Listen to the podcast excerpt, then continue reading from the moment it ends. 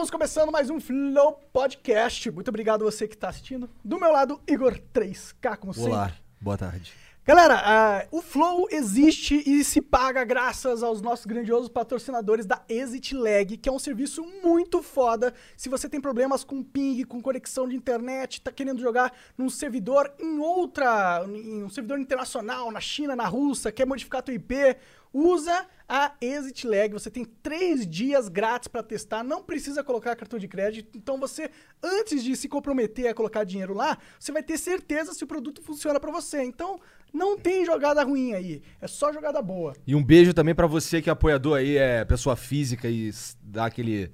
que paga aquele cafezinho pra gente aí. Muito obrigado. Chegamos aí a. Quantos apoiadores? Já tem uma galeraça, cara. Tre- é, 3 chega- mil por ba- mês. batemos aí uma, ma- a marca de 3 mil por mês. Obrigado de verdade.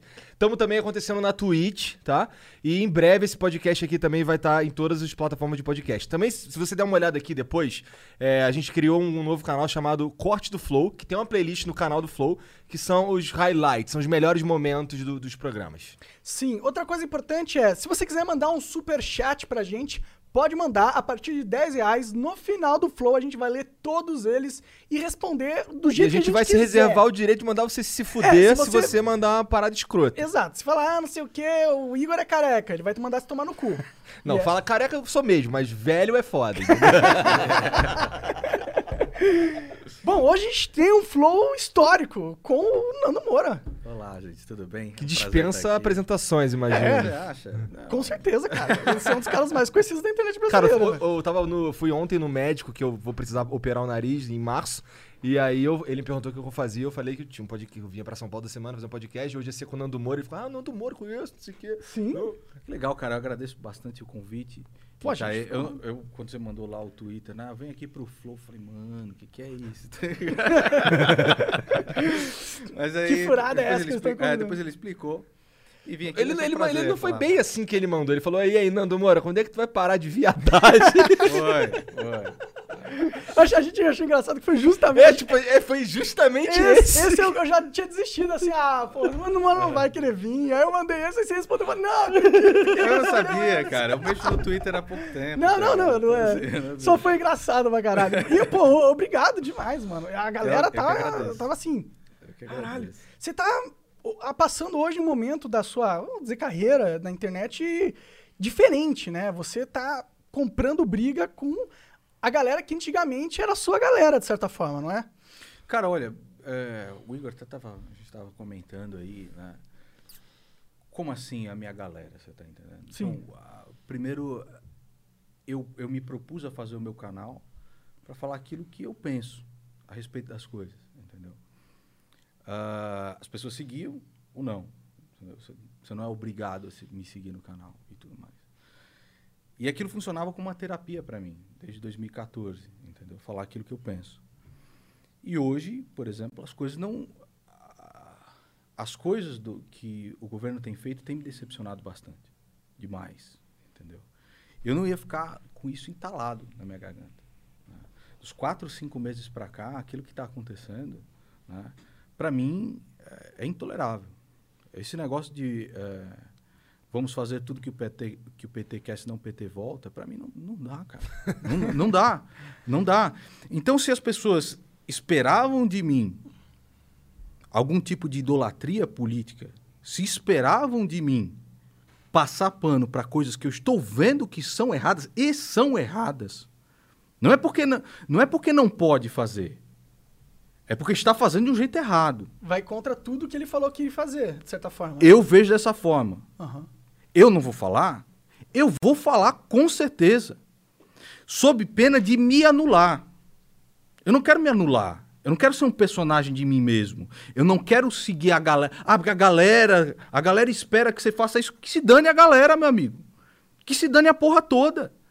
Que se dane.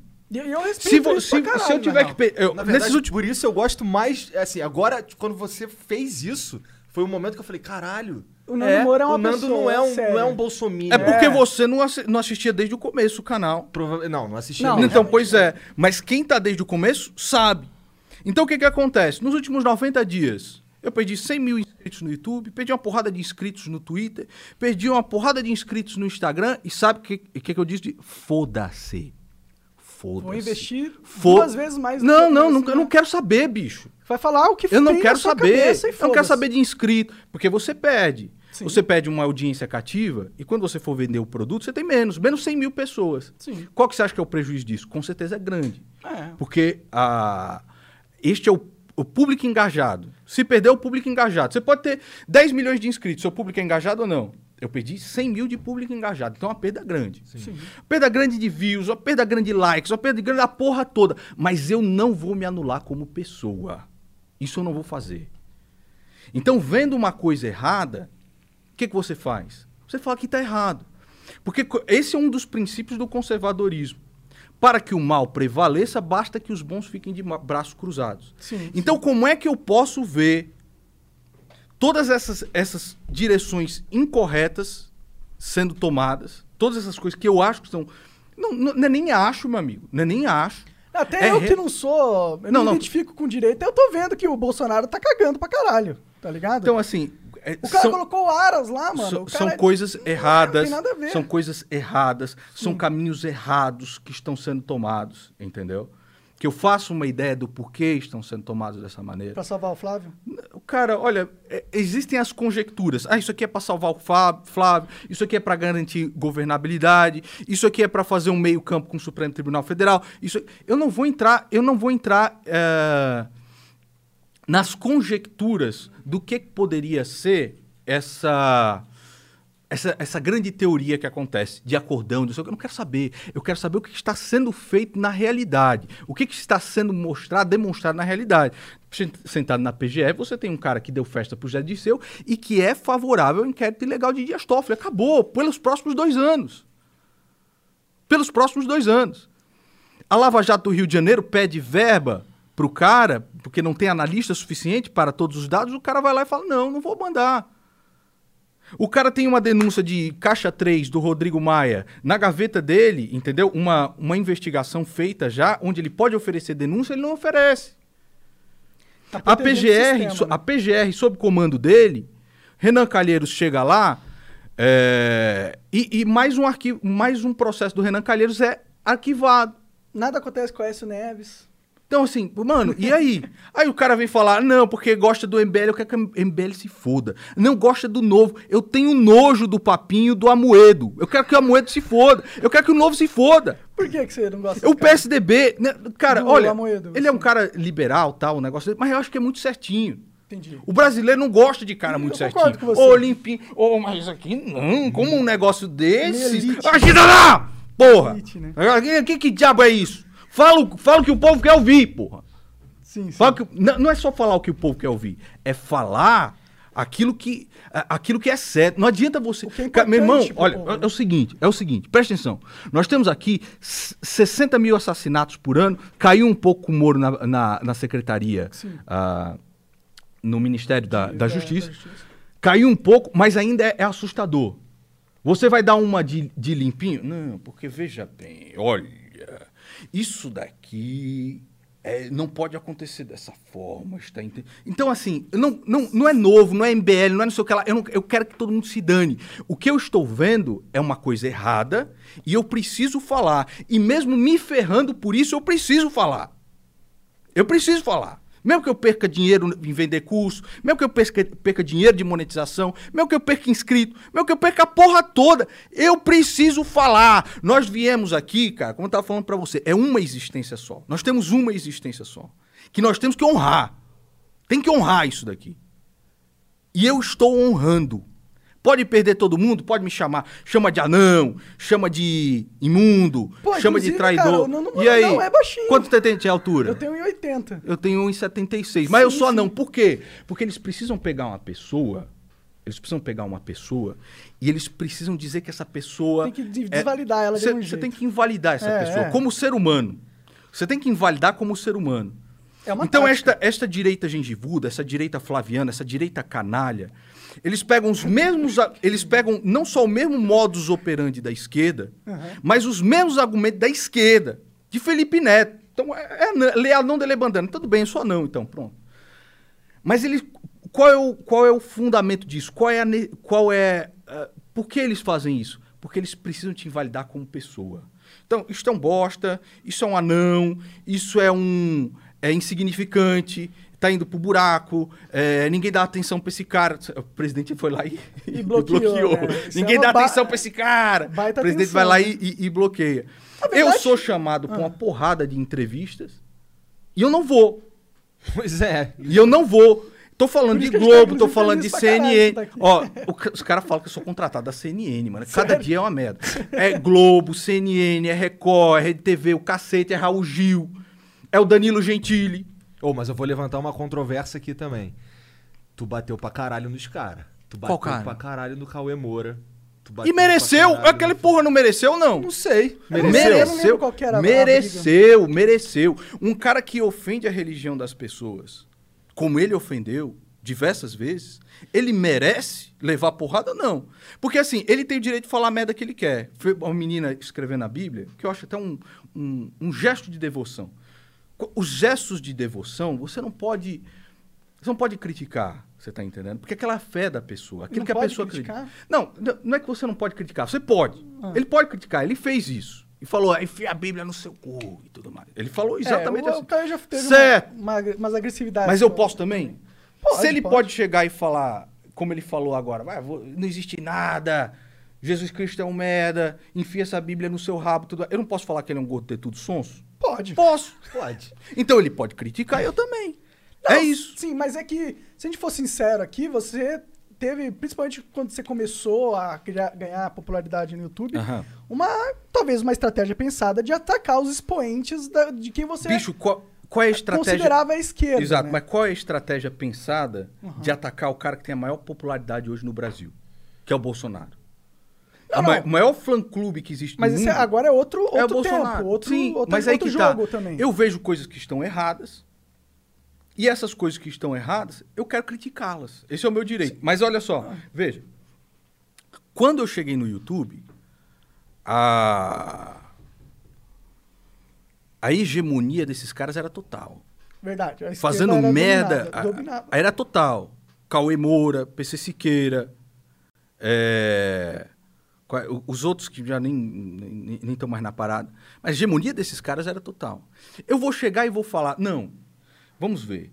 Eu vou falar a respeito de Horkheimer, a filosofia de Horkheimer e como ela atuou na mentalidade da juventude. Ou como Herbert Marcuse atuou na, na- mentalidade da juventude e produziu um Cauê Moura. Não, porra, porque Cauê Moura não sabe nem quem é Herbert Marcuse, nem Eu quem é. Horkheimer. Mas ele é uma pessoa que, querendo, ele sabendo ou não, ele fala este pensamento. Mas tu não fala o pensamento do Olavo também? Muitas vezes. Então, né? Mas, mas não é declarado? É declarado nesse E aí- caso. e aí o que nesse que- caso você sabe, pelo Sim. menos, o cara que você tá citando. Sim, É, exatamente. Mas aí o que, que você faz? Eu vou fazer um vídeo falando a respeito de Horkheimer ou eu vou falar um- fazer um vídeo a respeito de Cauê Moura? Não, eu O que entendo, o Cauê Moura eu está entendo falando? essa estratégia. Inclusive, quando o Cauê Moura tava começando no YouTube, um dos primeiros vídeos que ele fez foi atacando o Felipe Neto. Hum. Tá ligado? Ele também já usou a, estrate- a mesma estratégia que você usou. Bicho, Então, mas não é eu tô- eu mas, não- mas aí que tá. A galera, ela, ela acha... Eu não tô julgando essa Isso, porra. isso, mas a galera acha. Isso, isso que a, a galera acha que é um negócio pensado. Não, eu vou fazer isso daqui, porque isso daqui é que vai dar. Os vídeos que eu estava vendo recomendados pra mim era de um gordo louco, que era o Cauê Moura. Era aquilo que eu estava vendo. Aham. Ora, se ele estava falando o que ele quer, se ele tem a liberdade pra falar o que ele quer, por que eu não tenho a liberdade pra criticá-lo? Então eu vou criticar aquilo que eu estou vendo. Sim, sim. Mas não é uma estratégia bolada. O Felipe Neto, Mas por exemplo. né? Oi? Então, você mesmo reconheceu. Tipo, você vai atacar quem tem público. Ou, ou você vai usar de exemplo. Não- a gente tá usando atacar porque normalmente quando você grava os seus vídeos, você é um cara com energia, vai. Hum. A gente pode dizer isso. É, e aí a, a galera que, principalmente os- esses youtubers, Mas não é- eles, eles têm uma.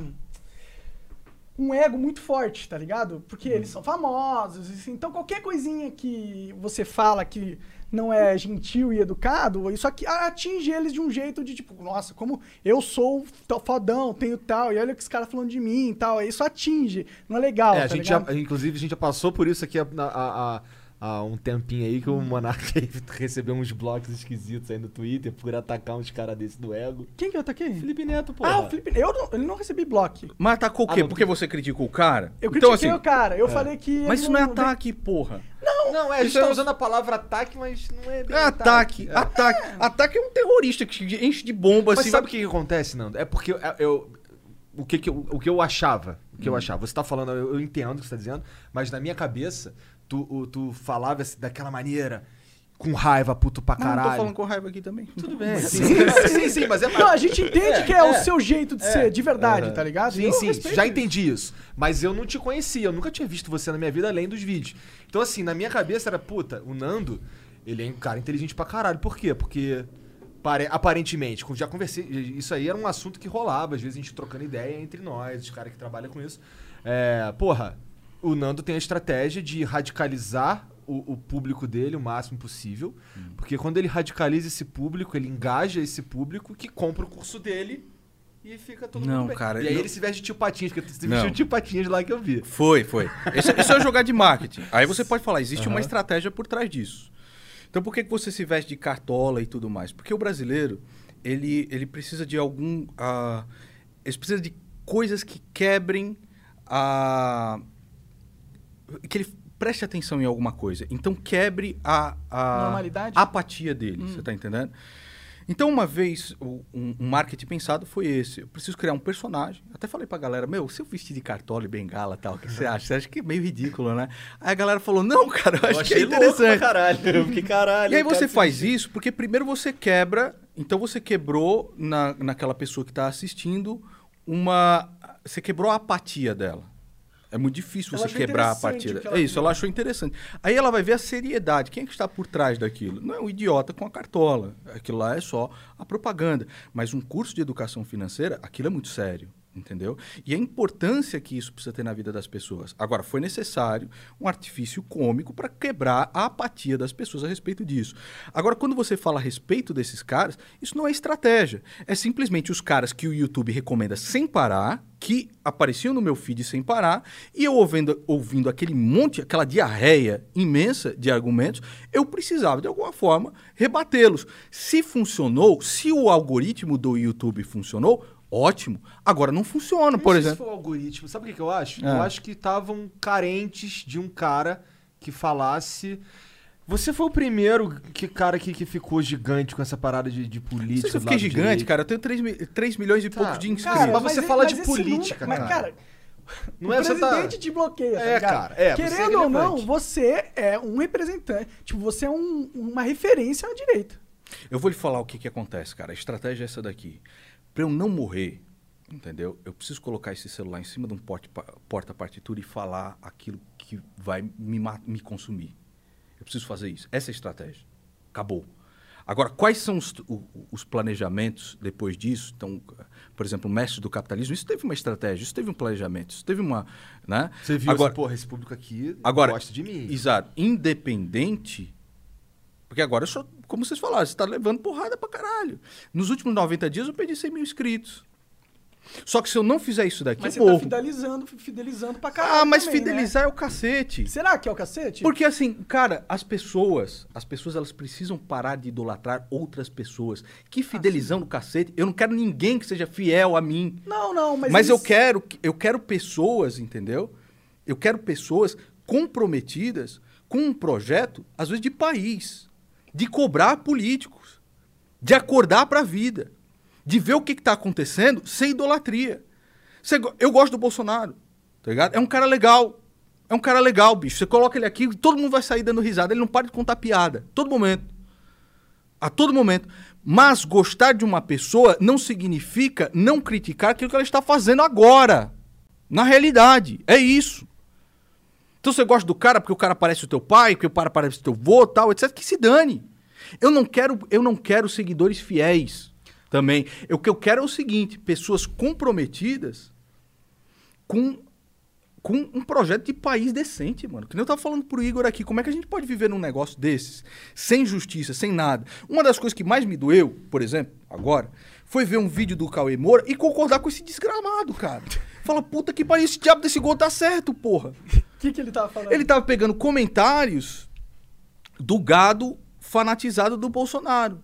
E falar, ah, ó, ó com cara idiota, ó com cara idiota, ó com cara idiota. Eu, porra, meu, me dá ferramentas pra eu criticar o Cauê Moura. Mas não pra falar que o cara tá certo no bagulho. Entendi, cara. E se eu, eu vendo o bagulho, eu falo, caralho, mano, e pior que o porra do gordo tá certo, porra. Mas isso é interessante, porque isso, isso demonstra que não é porque o cara discorda de você num, sei lá, num aspecto político que ele vai discordar de você em tudo ou que ele é uma má pessoa. Não, cara, eu não acho isso, você tá entendendo? Eu não você acho tem algum isso. sentimento Não, eu negativo tam- também pra- nem quis isso. pessoas? Não, Tipo, não, não, Você não. odeia o Caimora? Não, não, não, não, não. Na verdade, o, o e, inclusive o Cauê Moura, ele é diferente, né, cara? Ele é, ele é, ah, ele é diferente de um Felipe Neto, por exemplo. Ah, eu o Felipe também Neto, acho. ele tem, um, Muito ele tem um ego gigante, entendeu? E ele parece aquela que ai, que graxinha e tal, não sei o que lá. Faz aquele personagem dele. O Cauê já é um pouco diferente. O, Ca, o Cauê é um cara... É, exato, Malacói de Hebraico. É, eu não acredito nisso. Mas o Cauê Moura, ele é diferente. Olha o cara. O cara ri com cada besteira, né? Porra, cada Né? besteira! Aí eu vi. Tanto Moura! é o, o boquete, né? Eu não acredito na palavra disso da doutora. Por que, que eu preciso fazer isso? Por que, que eu preciso criar esses personagens? Não explodo de raiva. A que nem, uh, que nem eh, eu estava comentando com um colega meu. Falou assim, mano, de onde você tira essas coisas? Eu falo, eu preciso tirar essas coisas porque se eu não rir, eu morro. Tá ligado? Se eu não rir, meu amigo, isso é eu, eu explodi o eu coração. Agora, o Cauê é diferente, cara. E eu vou dizer uma coisa um vocês. ri- E o Vini é te- testemunha. Ah. Eu oro pra esses caras toda noite. Toda noite. Só que o que que acontece? Às vezes o cara vendo uma porrada minha, entendeu? O cara leva uma porrada. Às vezes o cara acorda. Não dá pra falar, cara. Não dá pra falar. Por exemplo, a- quando eu acordei pra vida foi quando um cara que eu respeito muito, entendeu? Chegou pra mim e falou assim: Você é um bosta. Você não serve pra nada. Você é um merda. Por que, que você não acorda e vê as coisas que você tá fazendo? Isso foi. ah, caiu a ficha. Em que sentido? No, no sentido do, do seguinte, de perceber, entendeu? Que nós, seres humanos, somos falhos. Tá, você tá falando da vida. Não tá Isso, Davi, de- isso. Nós somos falhos. Nós somos realmente perversos. Nós temos um coração perverso, tá? Eu era como um Cauê Moura. Eu era como um Cauê Moura. Em que sentido? Você... Ah, No sentido do tipo, é, principalmente no escárnio a respeito da religião. Entendi. na- Você não era religioso, então? antes? Não, era ateuzão. Sério? Safado Caralho, ainda. que Safado. Bem, bem o estilo do Cauê Moura, assim. Bem o estilo do Cauê Moura. Só que, claro, hum, não tinha canal, nem nada do tipo, nem, nem nada me motivava nisso. A minha tia, inclusive, há muito tempo atrás, acho que. ah, puta, ela fala. Quando tava começando o YouTube, ela falou: Olha, meu filho, tem gente que fazendo esse YouTube. Eu falei, tia, isso nunca vai ser pra mim. Eu também então, assim, isso. ó. Mas o que que acontece? O Cauê Moura é diferente, entendeu? É que eu- essa- o Felipe Neto, eu sinto que ele não tem é, princípios. Já o Cauê Moura, eu Neto- sinto que ele tem, Eu não entendeu? sei se, te- se tem ou não, entendeu? Eu Sei lá, cara. É, é a minha, a minha percepção. Pra Sei mim, lá, pra mim, o Felipe Neto lá, só quer o ser famoso e rico. O Cauê Moura às vezes é engraçado nas coisas que ele fala. Às vezes ele tem razão nas eu coisas gosto que ele do Cauê, fala. pra ser sincero, Quando ele, eu tava, é quando ele tá fazendo uma. É, Cara, teve um, um vídeo dele que eu dei muita razão, foi quando ele tava falando a respeito do, do, do Templo de Salomão, há muito tempo atrás. Aham. Ele tava falando a respeito do Templo de Salomão do Edir Macedo. Aquilo realmente era, é- era horrível, entendeu? E os argumentos que ele usou naquele vídeo eram, eram bons argumentos, você tá entendendo? Agora, o que que eu, o que que eu acho? Eu acho que um influenciador, com com o poder que ele tinha, principalmente quando eu entrei no YouTube, ele não vê as cagadas que um PT estava fazendo, não fala nada a respeito disso, você tá entendendo? Escarnecer, por exemplo, a religião da galera, né? Isso daí foi foda, bicho, pra mim. Assim como o PC Siqueira. Porra, bicho, cada merda que esse cara falou, cada atrocidade que um cara desse falou, favorável a um PT também, né?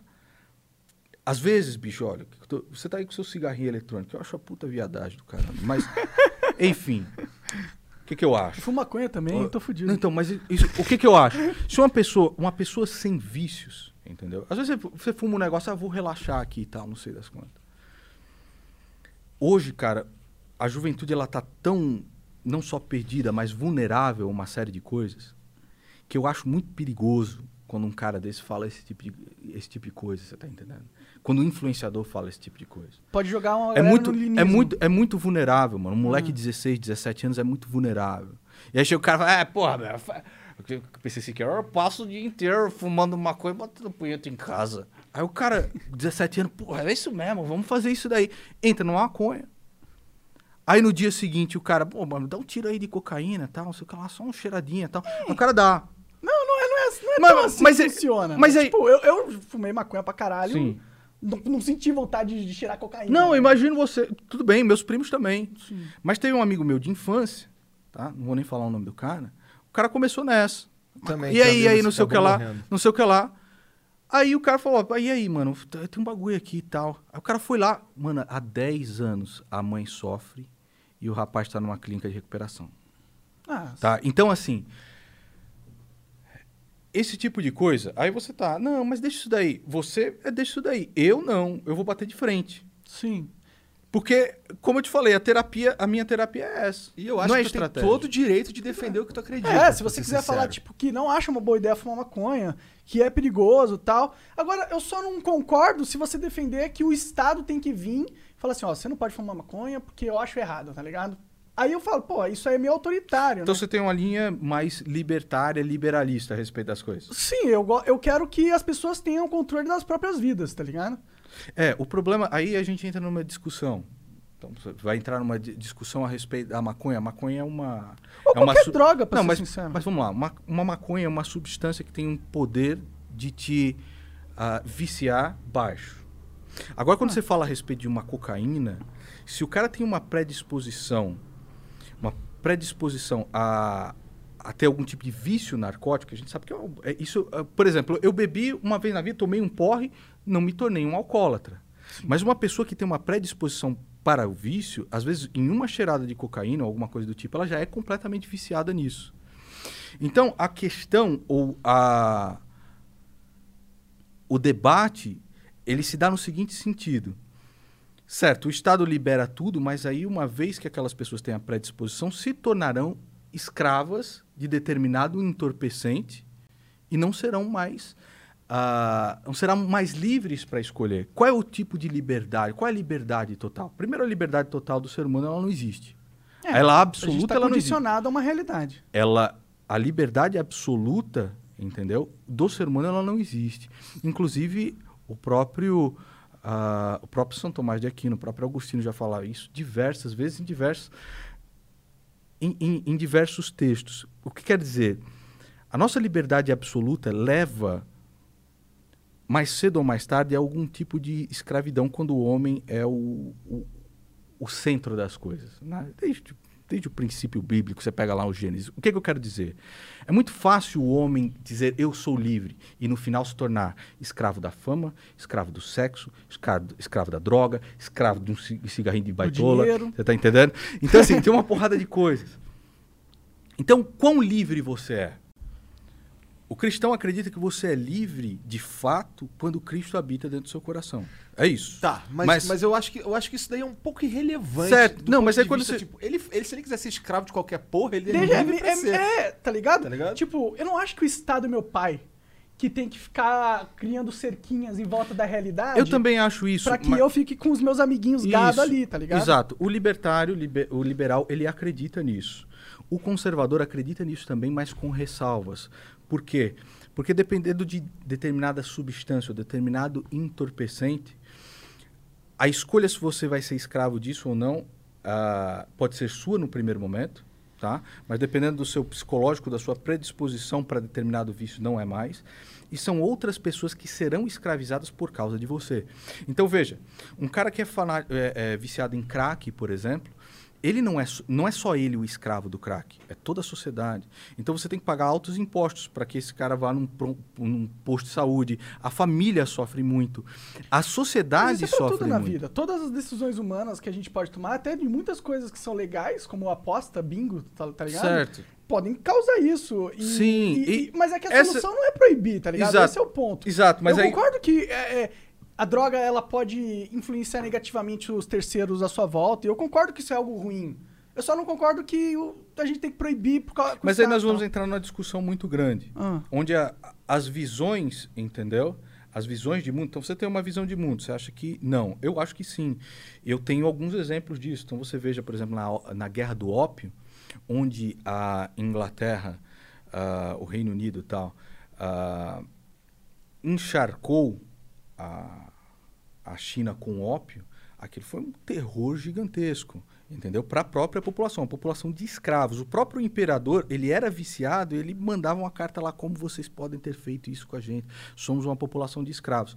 Quando Mao Tse Tung, por exemplo, queria arrasar com uma cidade, ele ia lá e enfi- enfiava cocaína nessa cidade, entendeu? Tem até um livro que se chama Red Cocaine. Então, nós podemos entrar aqui num... num Mas bate- é o uso da droga como uma arma de guerra política. Exato, cara. Ah, assim como eu posso pegar um gás mostarda e jogar na galera. Não, mas aí, todo mundo. aí que tá. A pessoa, ela, ela acredita que ela tem a liberdade, entendeu? Uhum. É muito fácil você... Veja, a liberdade do, do, do homem, ela é muito... Ela é muito restrita. Você sabe, por exemplo, que uma menina, né? Uma menina ah, com um desenvolvimento normal, etc., aos seus sete anos de idade vai tentar se maquiar como a mãe. É, eu vejo isso todo dia. Ou, ou- ou, ah, é, você- tem aquelas exceções, né? Às vezes a, a menina gosta de brincar com brinquedos, mas você sabe que determinados comportamentos vão acontecer em determinadas fases da vida. Na adolescência, o cara começa a ficar chato, fica meio rebelde e tal. Então, determinados acontecimentos acontecem em indivíduos que se julgam livres. Quando você os deixa muito expostos a esse tipo de coisa, aí a gente vai, vai ficar numa argu- argumentação eterna aqui. Acho que esse não vai ser o papo. Tudo bem se você. Ah, eu acredito na, na liberação total. Eu não. Eu acredito que, escra, que escraviza as pessoas. Aí cada um vai lutar, eu vou lutar, para que leis, proíbam. entendeu? É, Mas que restringam, entendeu? Aham. principalmente aquelas que são drogas sintéticas ou drogas com, pró- um, com um poder muito alto de Vício. vício, Tipo, né, de cocaína, adição e tudo mais. crack, Exato. Principal- heroína. Principalmente armas, isso. liberação de armas. Aí que tá. Ah, É verdade, porque eu a acho gente, que a isso gente já conversou uma... com, com o Benê Barbosa aí. sim, que- que é um- eu você sou a sabe quem é? favor da liberdade do indivíduo escolher se ele quer se defender ou não. Sim. Eu sou completamente favorável a isso, se ele quer se defender ou não. Ou não. Ah, e aquilo que, eles, que o Benê fala, armas não matam pessoas, pessoas matam pessoas. Veja, uma arma não, não faz com que você perca as suas faculdades cognitivas. Um- o crack, às vezes, sim. Eu, eu, conheço, eu não, não vou falar de nomes aí, entendeu? Mas pessoas muito queridas, entendeu? Ah, e você, é muito triste, cara. Você vê um, um irmão de, de uma pessoa. É, Um dos meus melhores amigos morreu por conta do isso, crack. mas às vezes o cara chega em casa. Ó, isso é muito comum, cara. O cara chega em casa e começa a ameaçar familiares com uma faca. Se não der o dinheiro pro cara comprar Porque tá droga, ele, desesperado, ele ele mata. quer mais um hit, quer mais um hit. Entendeu? Então, assim, eu não acredito. A, a arma, ela não tira tua- as, as tuas faculdades. Se bem que um homem Mas- babaca com uma arma na mão fica mais babaca ainda. Eu também. exato. Eu também, eu também acho isso. Mas ninguém está falando de liberar as armas sem A um, sem um dispositivo, sem dispositivos que façam com que as pessoas reflitam, a respe- é, é, sejam aptas a estar com essa arma. Um curso de tiro, um exame psicológico e tal, mas de uma maneira justa e não de uma maneira draconiana como está acontecendo agora. E, aliás, eu não sou especialista em armas, mas esta também é uma área que o Bolsonaro tem deixado muito a desejar. São diversos caras que entendem de armas e falam para mim, olha, cara, ele fez tudo do jeito errado. Porque daria para você fazer através de portarias, de não sei o que lá tal, para tirar isso do... Eles entendem muito mais dessa, dessa, dessa Essa parte aí essa de questão do que eu- mas não falam porque tem medo dessa militância bovina e besta. Como é que tu chegou no Bolsonaro Ah. pra entrevistá-lo, cara? Nunca cheguei ao Bolsonaro. O Bolsonaro sempre me pediu É? a entrevista. Sempre. E uma das coisas que eu falei no meu canal, se você pegar os vídeos daquela época. Tem um vídeo meu que fala exatamente isso. Procurem os vídeos desta época. Eu falo assim: o interesse de entrevistar o Bolsonaro não é meu. O interesse é dele. Se ele quiser vir, ele que me ligue, ele que marque. Das duas vezes, ele que marcou. Foi o gabinete dele no Rio de Janeiro, onde ele veio visitar o, o, o Eduardo aqui, né? Então foi no gabinete do Eduardo, alguma coisa do tipo. E da segunda vez, ele estava vindo em São Paulo e me ligaram, pediram para ele vir aqui. Então, os caras eles entram com um argumento: você surfou na onda de Bolsonaro. O cacete, meu. É justamente o contrário. Bolsonaro surfou em uma onda de antipetismo, de Lava Jato tenho e de Sérgio. Moro. Isso é verdade. Eu tenho essa impressão. Eu tinha o meu canal, eu falava as minhas coisas antes de Bolsonaro. Agora, eu entendi que a partir de 2017, não, cara. Nós temos que tirar essa quadrilha do poder. E foi por isso que eles eh, eh, saíram. Agora, o grande problema é que de cinco meses pra cá, de cinco meses pra cá, a pauta do PT tem avançado de uma maneira absurda. É a pauta do PT ou é uma pauta corporativista do sistema? Não sei, não interessa, mas a pauta ela, Entendi, inter- entendi. ela interessa ao PT. O próprio Não Zé interessa quem tá, quem tá com o rabo preso de algum jeito ao sistema, que quer manter o status quo, na minha Isso. visão. Então, o Zé Disseu, ele disse o seguinte: 2019 foi o ano da nossa vitória. O Zé Dirceu disse isso. Por quê? Você tem um documentário do PT no Oscar. Você tem a- a- o Congresso e o Senado dominados por capachos do Renan Calheiros, do MDB. Você tem André Mendonça, que é um cara que presta homenagem a Dias Toffoli, na AGU. Você tem Augusto Aras na PGR. Você tem ah, juiz de garantia aprovado. Você tem fundão eleitoral de aprovado, que é o mensalão legalizado. Dois Você- bilhões, Fundão é né, foda, cara? né, cara? Você tem um fundão eleitoral ap- aprovado. Eh, Juiz de garantia. Você tem a limitação na delação premiada. Você tem ah, a dificuldade, agora que é imensa, da prisão preventiva. Você teve o COAF sendo paralisado por seis meses e o PGR favorável a um negócio desses, cara. Então, você tem um inquérito ilegal do Supremo Tribunal Federal que o PGR é favorável. Então, mano, você vai fazer tudo que o PT quer, porque senão o PT volta. O PT volta. Já voltou, né? É. Não, ele nunca saiu. Outro nome. Ele Pô, nunca mas- saiu. Mas o PT mas é só a continuação do que já vinha também. O Bolsonaro é velha política também. Por isso que a gente tava falando aqui antes, e eu, eu te perguntei se, se tu não acha que tu foi um pouco ingênuo em acreditar nesse cara que é 30 anos de deputado, botou Eu os talvez- filhos tudo na eu talvez na tenha, eu política. talvez tenha sido ingênuo. A gente estava conversando isso antes de ligar as câmeras aqui.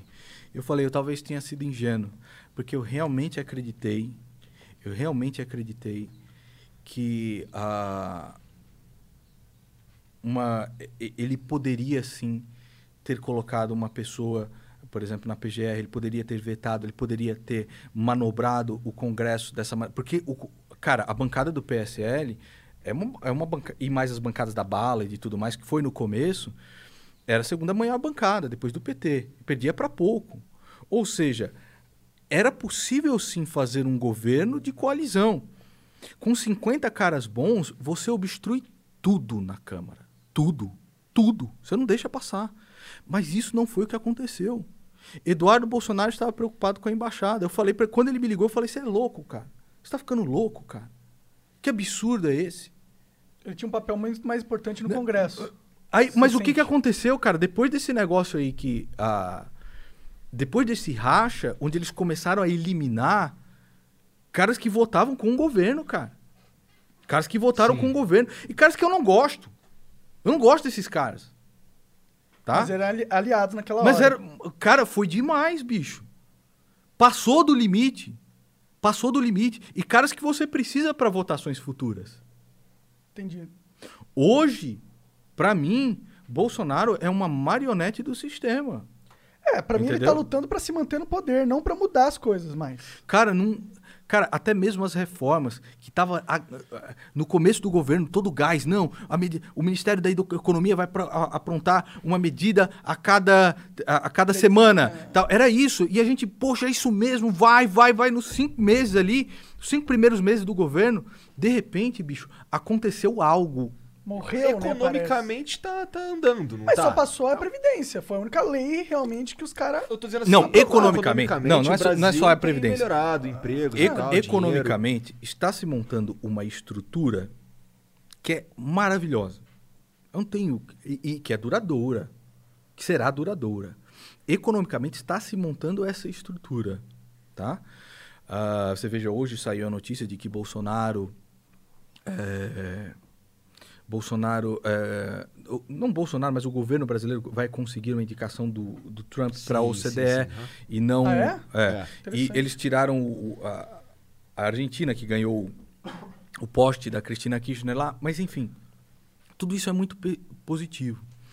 Mas, se você não trabalha valores e princípios, e principalmente no que diz respeito a limpar o que esses políticos fizeram, nós estaremos construindo um, um momento financeiro favorável no futuro para sermos assaltados por políticos absolutamente blindados, como se nunca viu antes.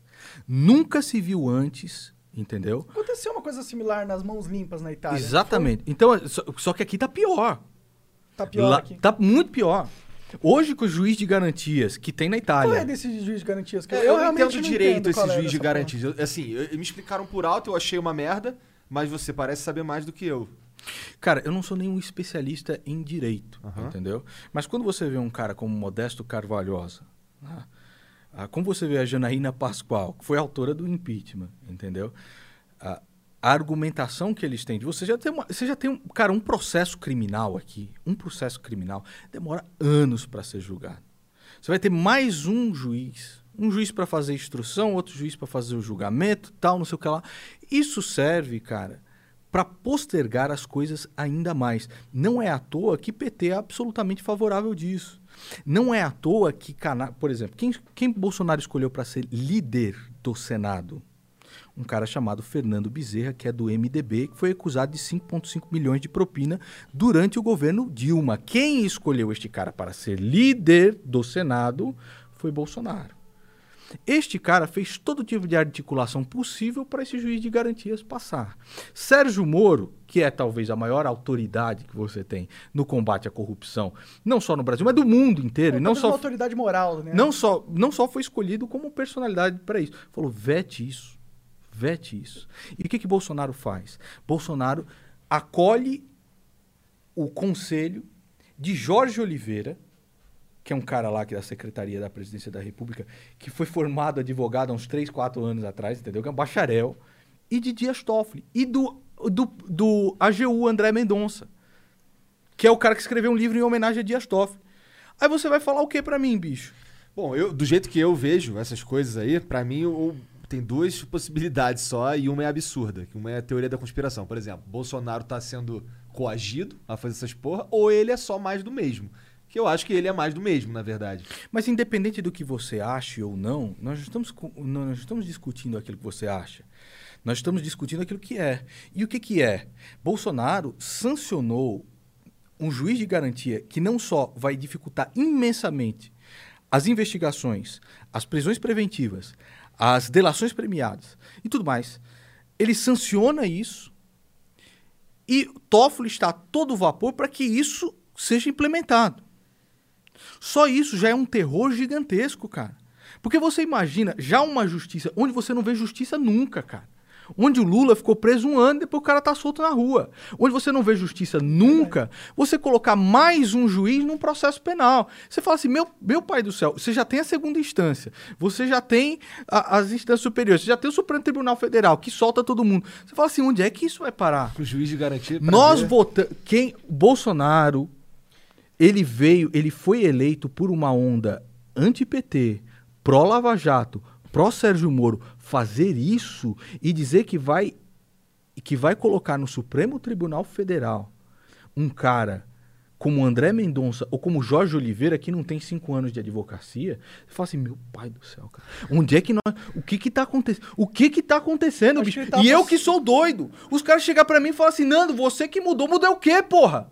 Você tá ficando louco? A galera fala que você ficou doido. Não, não, Nando mudou. Depois que fez a cirurgia de transplante capilar... Porra, isso eu queria chegar nesse Não, vamos assunto contigo. Não, cara. mas vamos chegar. Ó, se liga, eu tô precisando, cara. É. Eu quero ficar peludinho assim. Eu vou, vou-.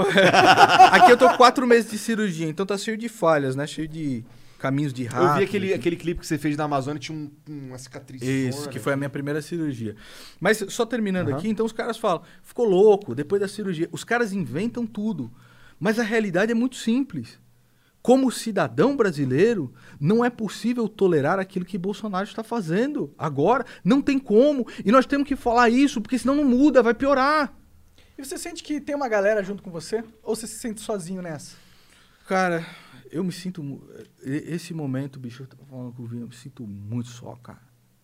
Sinto muito só. Não tem ninguém, algum outro influ- influenciador que, se- que esteja, tipo... Tem, cara, tem a galera, e tem galera que eu converso também. E os caras falam assim, pô, meu, tenho minha filha pra, pra criar, brother. Tem não sei o que lá, não posso perder minha visualização, não posso perder meu like. Entendi. Não vou Nossa, falar entendi. isso, cara. Entendi. Não, cara, vamos esperar tal. Vários, vários. Eu não vou falar nome aqui, mas vários, vários. Então, e é- o cara, consegue, o cara conseguiu o grupinho, ele conseguiu aqueles likes, ele conseguiu aqueles views. Ele não vai abrir mão disso, cara. Porque ele sabe, no momento que ele...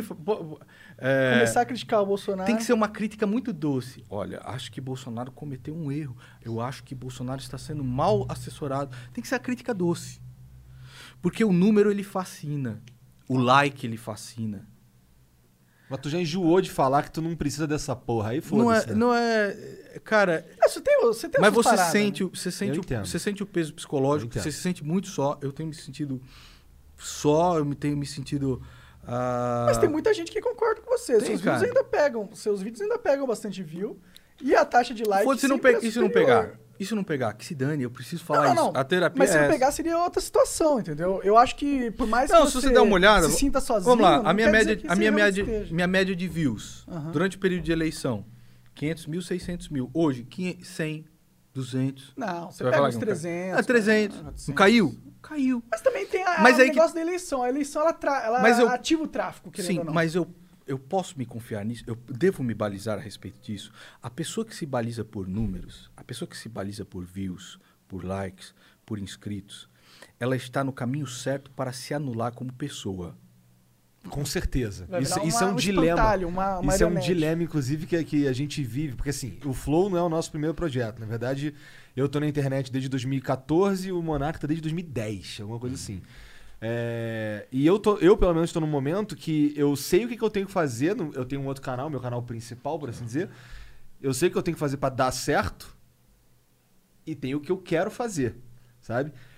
E eu acabo não fazendo nada, porque o que eu quero fazer não dá certo e eu tenho vergonha de fazer as coisas que dão certo, porque é só conteúdo que eu fico assim, caralho, não quero fazer isso. Eu não quero ser esse cara. Eu não quero depois ver esse vídeo e sentir vergonha. Que eu acho que é o que o Felipe Neto fez. O Felipe Neto ele chegou em determinado momento da, do lance. de- eh, da, onde ele falava aquilo que ele pensava e Aham. tudo mais.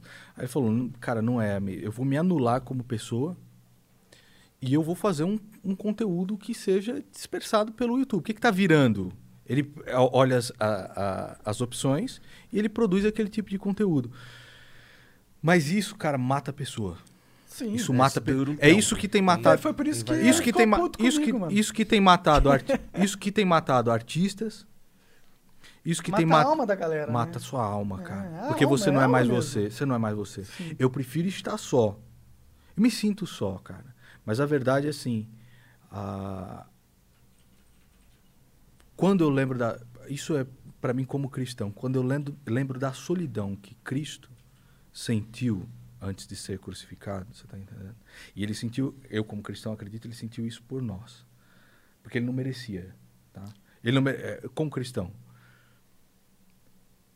Quando quando eu, eu me lembro de Cristo e do sacrifício dele feito por nós, isso me dá uma paz muito grande.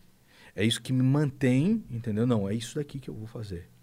Porque é, Tu, tu falou que era ateu. O que, que Sim. clicou pra tu virar É, o que, cristão? que, que te converteu, de certa forma? Cara, o que aconteceu foi. Eu era um cara muito parecido aí com o Cauê Moura, você tá entendendo assim, como, como ateu. Né?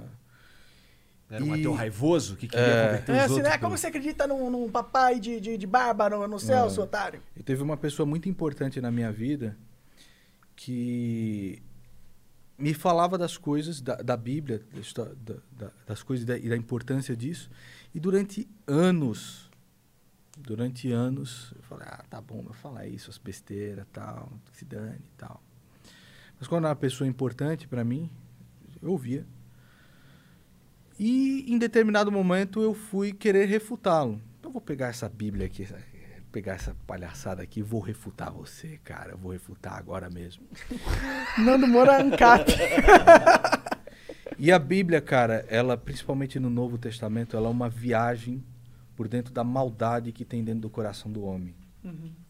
Então os caras falam, puta, tem muito sangue, tem muito não sei o que lá. Porque o, o homem, a, a percepção que o homem tinha acabado de sair da, da idade do ferro, você tá entendendo ali? A percepção do homem era abs- absurda, violentíssima, terrível. Você tá entendendo? Apesar de eu ser um cara que falo com violência, sou um cara que sa- sai dando porrada nos outros, cara. Que eu vou ameaçar alguém de, de, de tapa, entendeu? Ou precisa, eu preciso perder muita cabeça, você tá entendendo? Meter porrada na sua cara. Mas o, o, o Velho Testamento ele faz com que você perceba o quão ruim você é. E depois no Novo Testamento, aquilo que hoje nós tomamos de graça, que a nossa civilização toma de graça, que são os valores cristãos, é um valor de Cristo. E aquilo me tocou muito, você está entendendo? Então eu fui na Bíblia para arregaçar E ela te arregaçou. e ela me arregaçou porque eu precisava ter um argumento, um argumento honesto para debater com ela. Porque o cara Aí quem que eu fui, quem que né, eu fui que pesqui, você quem que eu fui atrás? Uhum. Fui atrás de Sam Harris, fui atrás de Austin Sam fui Harris, atrás do Já do ah, Peterson? Chegou a ver um pouco dele? Sim, também. Mas eu fui, eu fui atrás do Sam Harris, é, do, do, do próprio Richard Dawkins, fui atrás do. do ai, como é que é o nome do, do outro? Bom, enfim, escreveu o prefácio do livro do George Orwell agora, o 1984 e a Revolução dos Bichos. Enfim, o o nome me fugiu agora. É atrás. Christopher Hi- Hitchens. Christopher Hitchens. É. Isso, exatamente. Então fui atrás deles. Mas o argumento deles falhava. Em determinado ele falha. Ele falha, ele não é absoluto. Não é absoluto de forma nenhuma. O argumento ateu, em determinado momento, no meu entender, ele falha miseravelmente. Eu também acho. Eu também Ele falha ateu e, e- Ele falha, eu ele fala, mi- ele falha miseravelmente. E Porque ele, ele- não te dá propósito, mano. não só não dá propósito, Ele, ele tira o valor de viver, de não só não, forma. não, não só não dá propósito, cara, como ah, nós temos no nosso íntimo, entendeu? Nós temos no nosso íntimo um propósito, os valores morais objetivos, o que é certo, o que é errado, o que é distante, o que é perto, entendeu? Nós temos isso dentro de nós. E a revelação de Cristo ela é muito forte. A palavra de Cristo é muito forte. Quando ela é dita por alguém que tem Cristo dentro do coração, porque senão ela é vazia. Você pode ler a Bíblia, meu amigo, você não. Senão você ah, vira se, se vo- você, lê, você lê a Bíblia como se fosse um jornal, Marcos Feliciano. É. mas uma pessoa que tem Cristo, que vive por Ele, que foi tornada nova criatura por Ele, e quando essa pessoa fala com você, nos seus olhos, entendeu? Aquilo desmonta você, bicho. Desmonta você. Então isso foi muito importante pra mim. Foi uma coisa que Cara, foi muito isso é interessante. É, eu tô encontrando vários ex-ateus, mano. Eu lembro, eu lembro que a gente. Um cara que eu zoava muito, que era o Salatiel. É. O Salatiel, eu acho que hoje. eu Até fiz umas zoeiras dele no canal, bem no começo.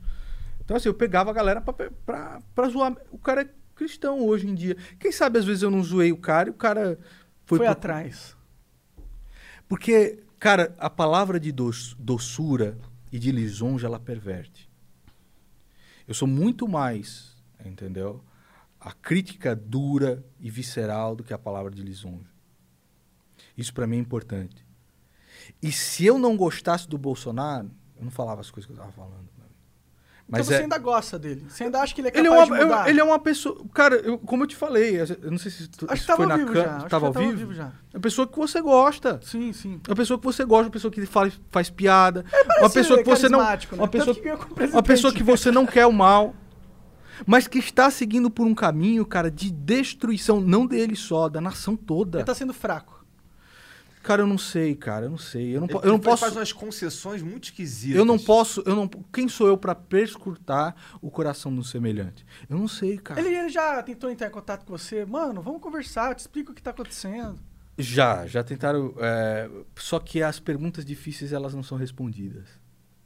Tá É, entendendo? Mas tinha que ser uma não ele, não ele, não ele, assim, Não, sozinho, não, sem, não, sem não, mídia. cara, eu, já, eu, eu tenho, eu tenho conversado inclusive com interlocutores lá, Hum, tá? Eu não vou revelar nomes, claro. mas pessoas muito próximas, cara, falam assim, cara, nem eu sei o que que tá acontecendo, Então tá, entendi.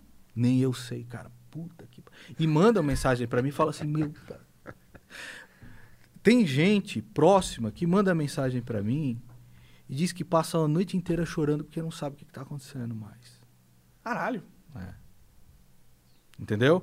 Então, assim. Bom, é, se eu tivesse que chutar, eu acho que ele tá salvando o Flávio. É, eu também acho que se eu ele tá tivesse que tentando chutar. salvar Eu não sei de nada, eu não sei de nada. Quem é que pode dizer Eu isso? não acompanho. Mas, mas aí que tá. Você vai ficar conjecturando coisas? Não, eu tô analisando coisas que Você tá acontecem vendo na, que tá na realidade. rolando de Eu fato. nunca falei, eu nunca falei de acordão, eu nunca falei de salvar Flávio e o cacete. Acho que isso é uma possibilidade. Pra explicar alguns absurdos que Ele nós parece estamos bem vendo. fiel à família dele, o Mas Bolsonaro. eu não né? quero conjecturar. um que eu não quero bastante. conjecturar. O que, que está acontecendo? Então, por exemplo, sa- saiu um, vi- um- vai sair um livro agora, chama-se Tormenta, de uma pessoa da Veja, Thaís Oyama, sei lá qual é o nome dela. Onde ela conta diversos relatos ali. Ah, Bolsonaro pensou em demitir o Moro. Bolsonaro foi, é, foi aconselhado pelo general Helena a não demitir o Moro. Interessa isso? Não. Interessa o que está acontecendo na realidade, que é muito mais aviltante do que isso. Um cara que promete ao Moro uma vaga no Supremo Tribunal Federal e diz que Jorge Oliveira, que é um cara que tem cinco anos de bacharelado, é esse cara que ele quer para o Supremo, isso é muito mais aviltante do que querer pensar em demitir o Moro. O cara sancionar um juiz de garantia é muito mais aviltante do que falar a respeito do Moro. Tá entendendo? Sim, o então, Moro assim. se fudeu forte, né? Quem? O Moro se fudeu forte.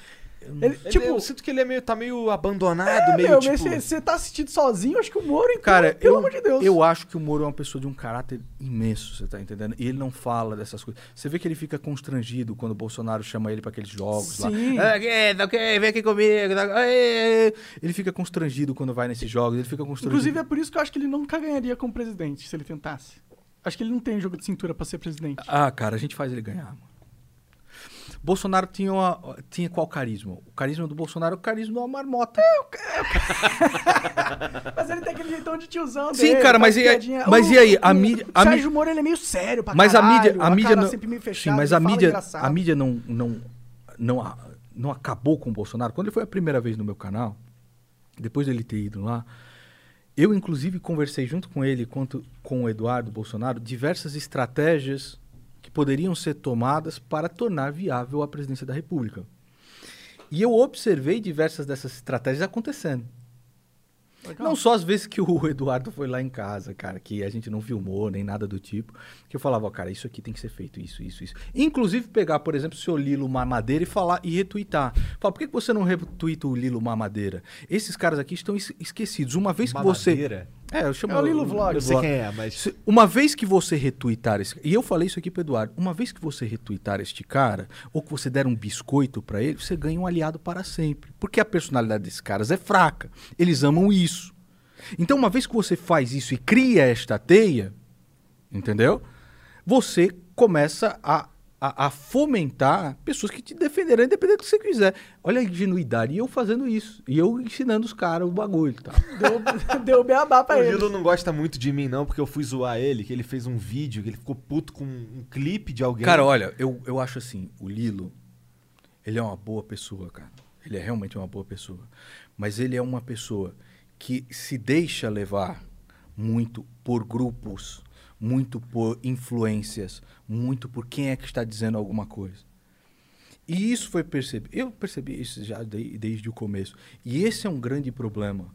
O, per- o brasileiro, não é o brasileiro, mas as pessoas em geral, as pessoas em geral, elas têm uma personalidade que é muito facilmente moldada a situações.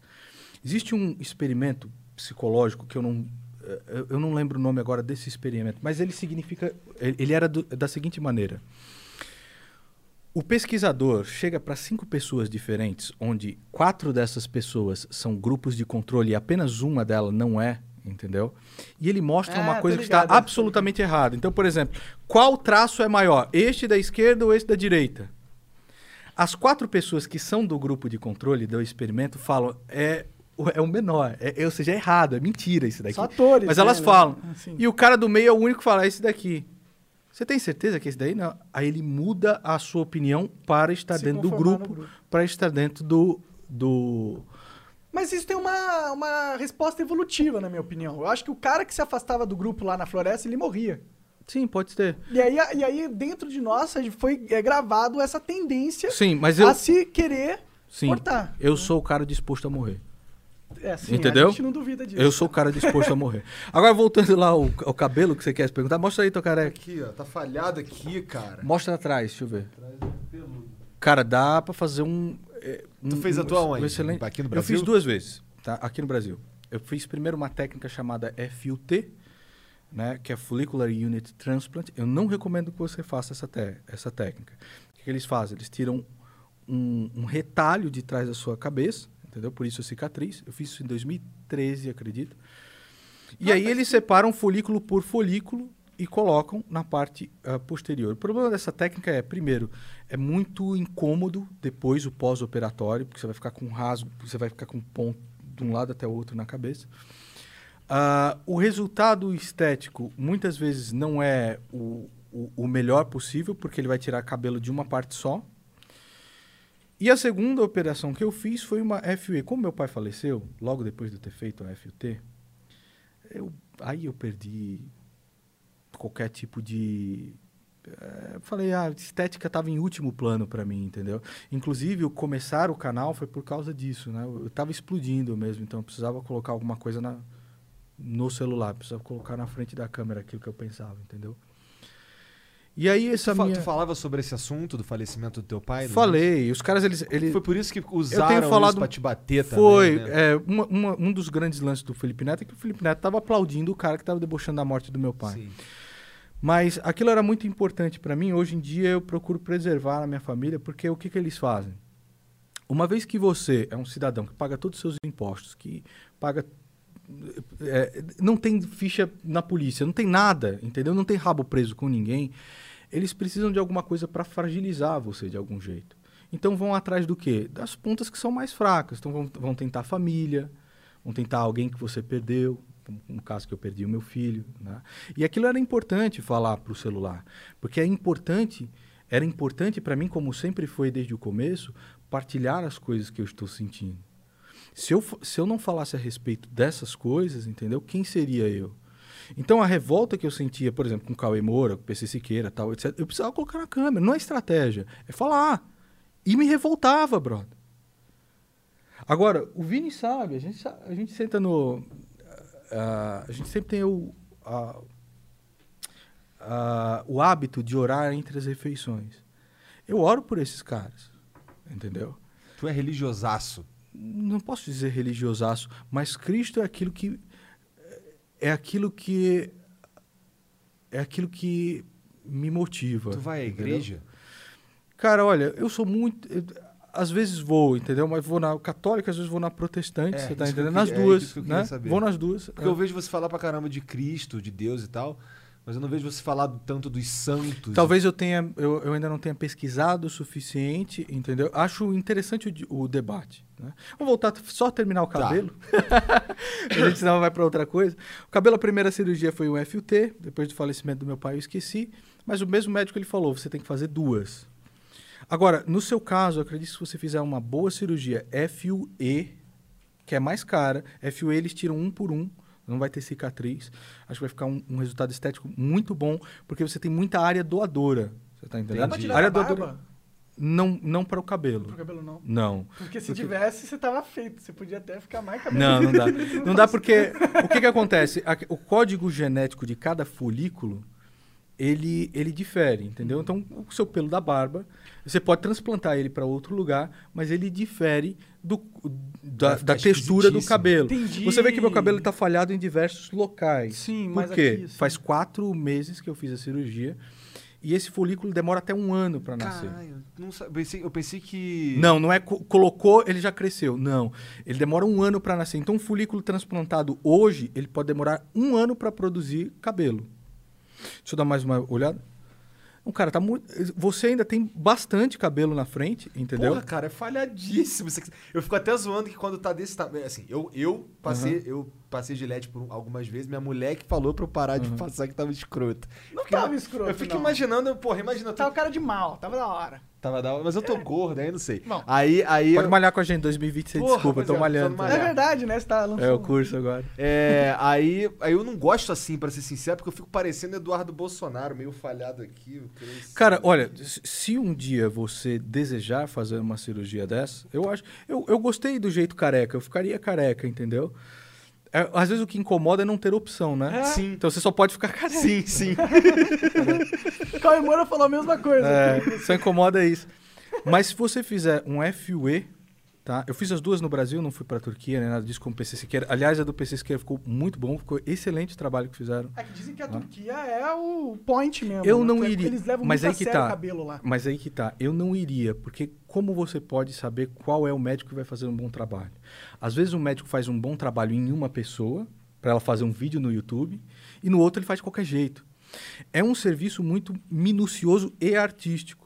Essa última cirurgia demorou 12 a 13 horas. Caralho. 13 horas, tá? Nossa. Então, assim, porque ele vai selecionar qual fio deve ser colocado para que, o- que fique mais natural possível, etc. Faz o Um desenho bom do desenho. Tu cabelo. começou a ficar careca jovem?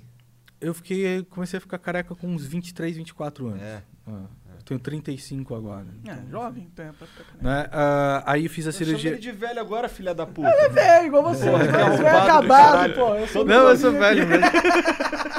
Mas assim, é, aos, aos 28 anos, acho que eu fiz a cirurgia, 28, sei lá.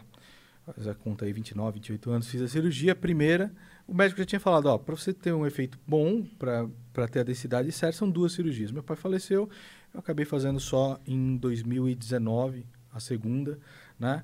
Ah, e tô esperando crescer. Quando chegar no final, eu falo pra vocês. Eu pensei que tu tivesse feito só uma. Porque assim, foi quando é, essa tu era cabeludão.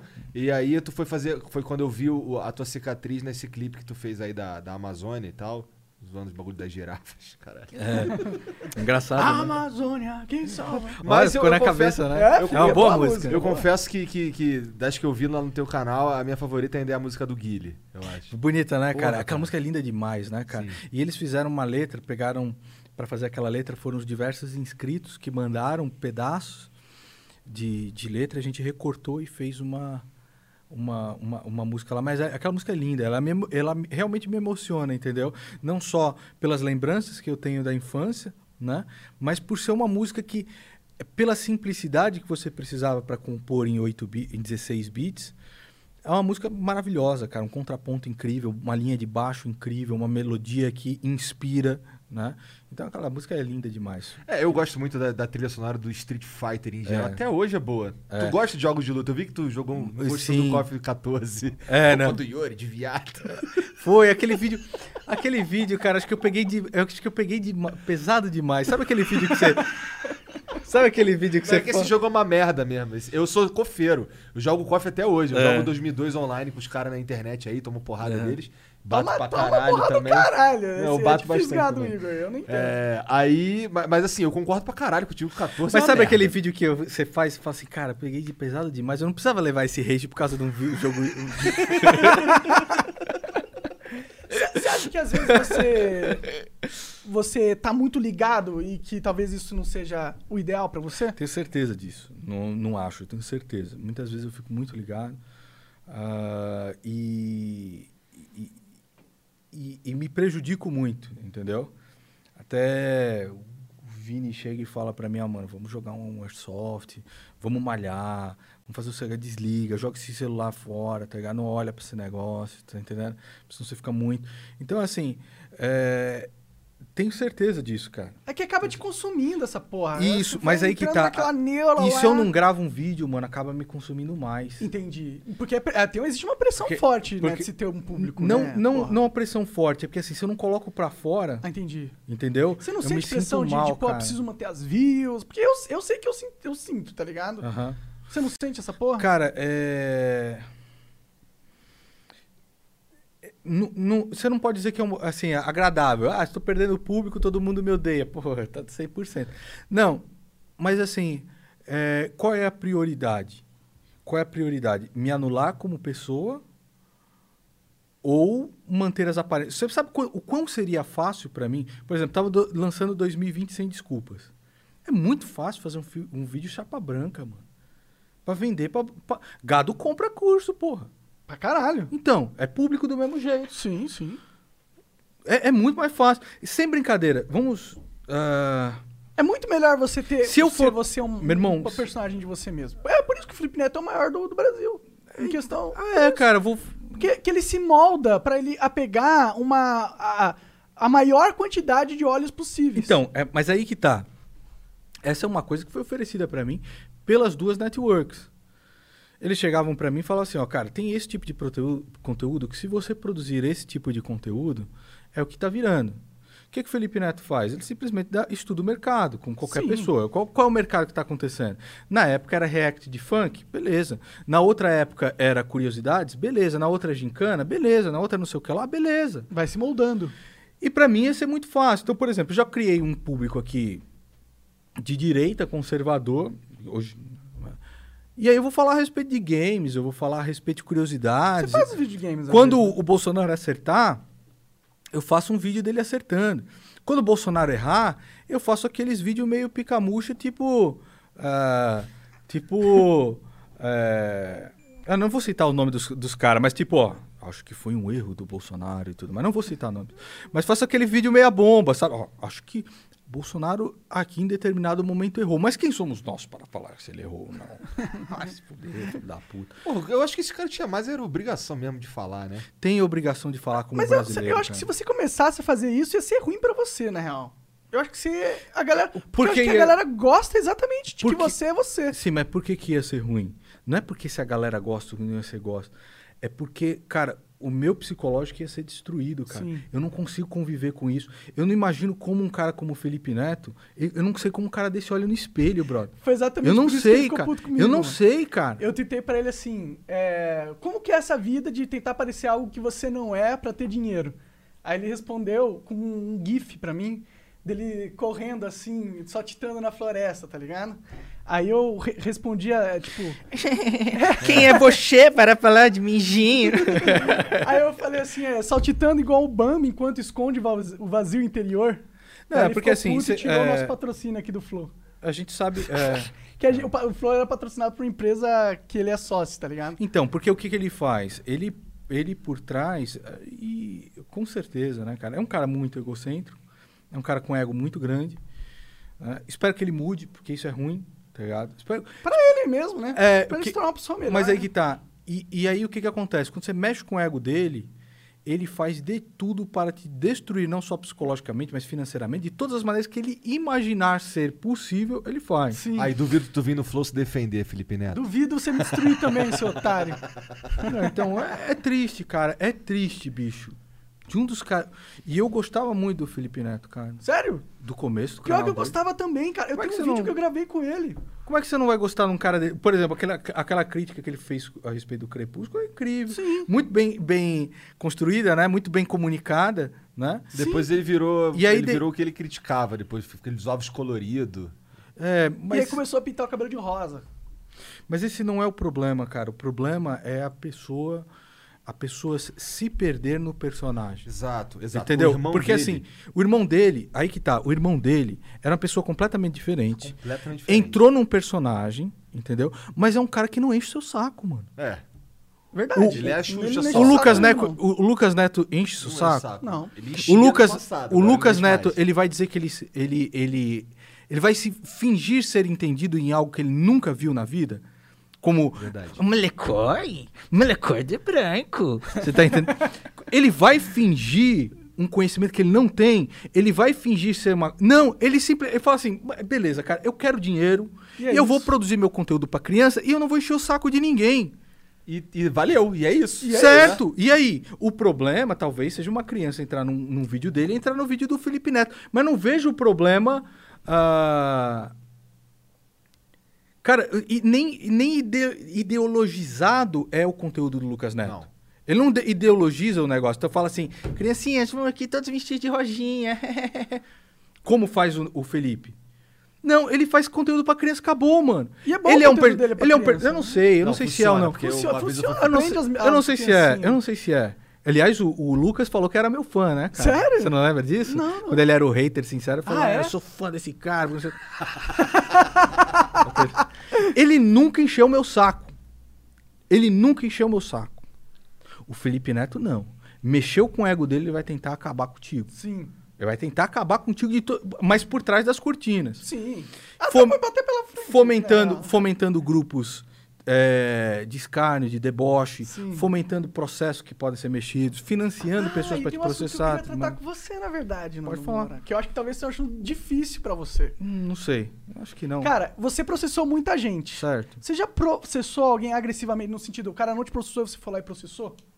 Ah, cara, eu acho que não. Eu acho que todas as pessoas que eu processei, eu entendi que tinha razão. Então, por exemplo, chega um, um- um Maurício Ricardo, que o cara pega a minha foto, coloca do lado do Hitler e fala assim, o Brasil que deu certo. Eu acho isso uma grande bosta. Aí o cara vai falar, é, olha lá você colocando a foto do Stalin junto com a criança no, no tweet do Bolsonaro tal. Ah. Eu não sou político. Eu não sou político, eu não tô com o destino do país na minha mão. E outra, se o Bolsonaro quiser me processar por isso, ele tem todo o direito. Assim como eu tenho o direito de te processar por isso. Sim. É, direito, ela- eu sei que você tem, mas eu não sei se é legal, tá ligado? Eu não sei se é legal processar coisas, a não ser que o cara tenha falado, "Vã- eu quero matar o Nando Moura, vamos lá que fazer organizar, porque aí é outra coisa. Ele não tá só te zoando, tá ligado? Ele tá fazendo uma parada pra te machucar Eu, fisicamente. eu acredito que todos os. Eu, eu não processaria ninguém por uma merda que falassem de mim, a não ser que fosse isso, entendeu? Cara, quando os caras começam a te vi- vincular como um, um- um nojento como Adolf Hitler, como um, párea da, da humanidade como Adolf Hitler, você não é nada disso. Sim, né? sim. Ah, e no caso do Bolsonaro, até fiz um vídeo falando. Tá falando da hipocrisia do cara segurar uma criança. Porque todo político vai lá e segura a criança do Clichê, lado. clichê. Todos eles, você tá entendendo? Se quiser entender errado tal, que se foda. Mas a minha, a minha intenção não foi compará-lo com a ruindade de Stalin, nem nada do tipo. Mas ele, ele tem o direito de me processar por isso, se ele quiser. Mas eu acho que ele não deveria. Eu acho que a gente não Mas- deveria processar mas as que pessoas tá- por falas, por liberdade de que- expressão, tá ligado? Mas é aí que tá, meu amigo. Quando você vincula a imagem de uma pessoa com determinado nazista e tudo mais, como fizeram com o Bolsonaro, chega um doido no meio da rua, cara, vai lá mete a faca no, no cara, você É. tá entendendo?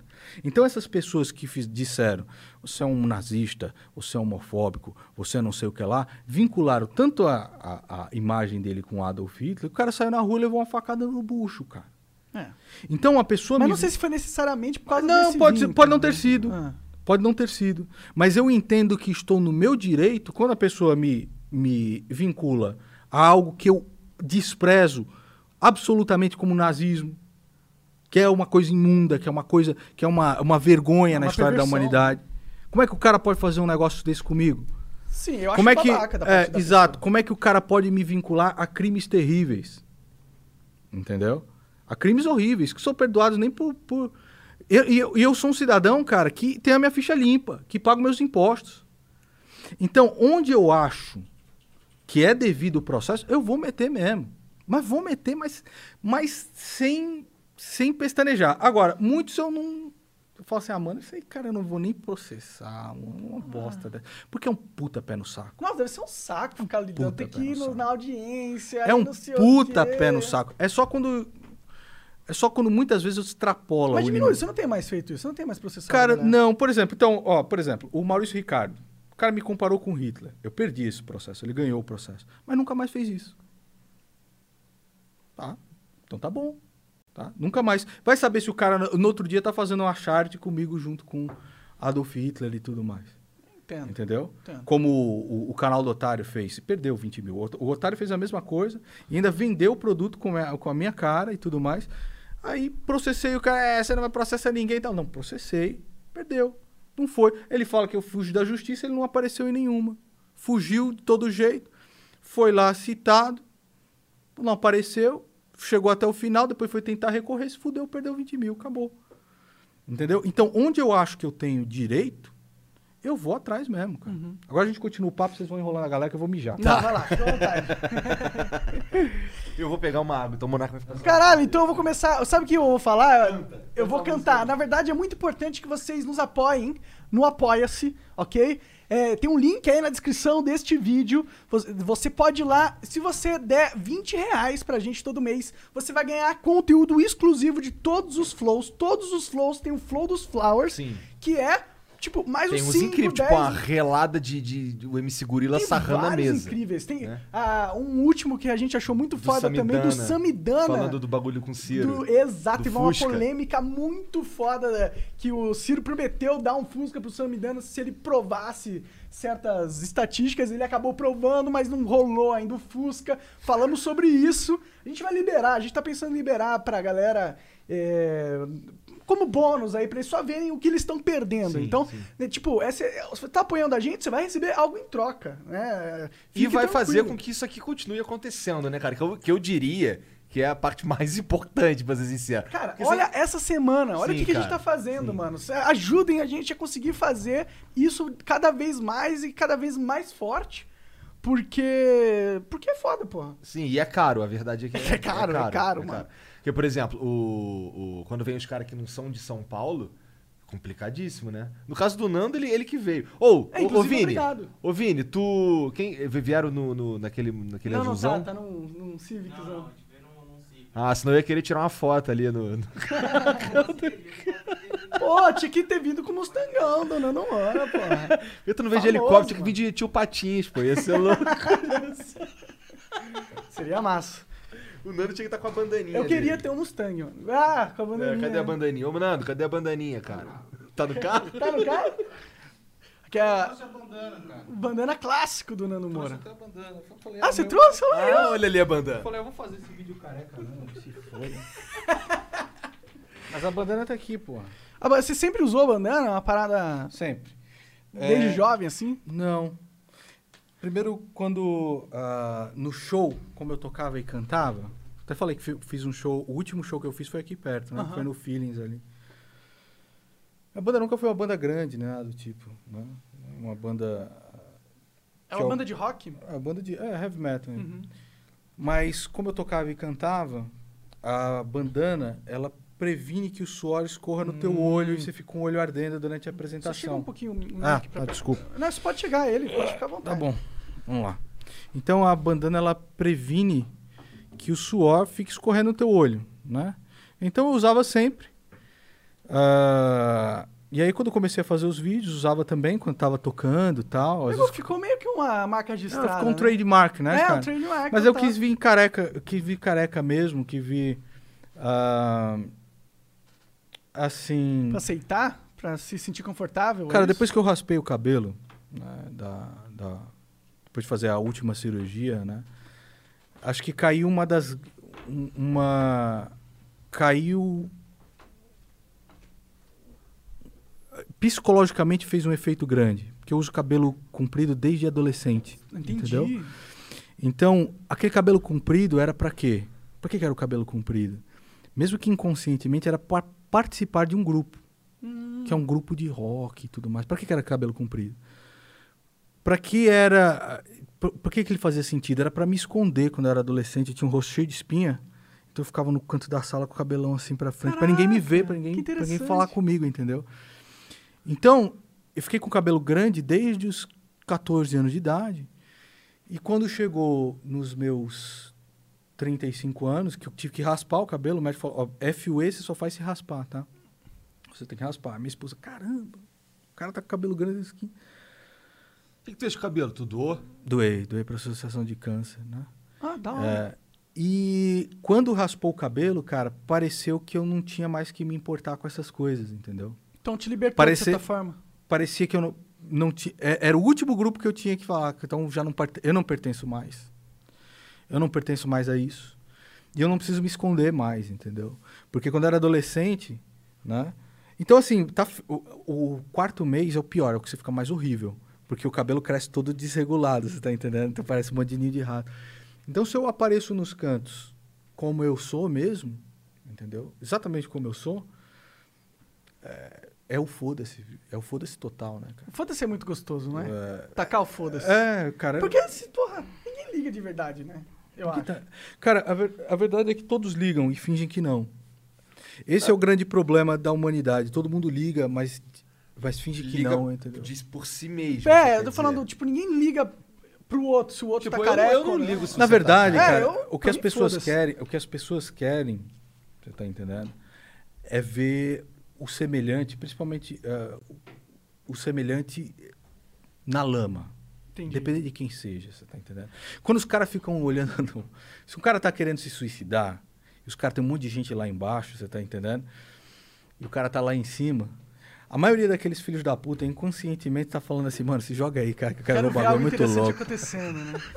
O coração do homem é muito perverso. Isso sempre vai ser perverso. Ele gosta de ver o outro menosprezado, ele gosta de ver o outro na lama, ele gosta de ver o outro sofrendo. Ele gosta Porque de ver quando o outro tá embaixo, quer dizer que você tá em cima, né? É.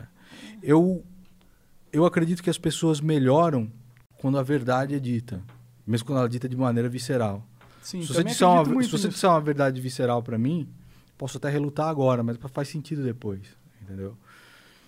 É, só que não com mentira, bro. Mentira não, cara.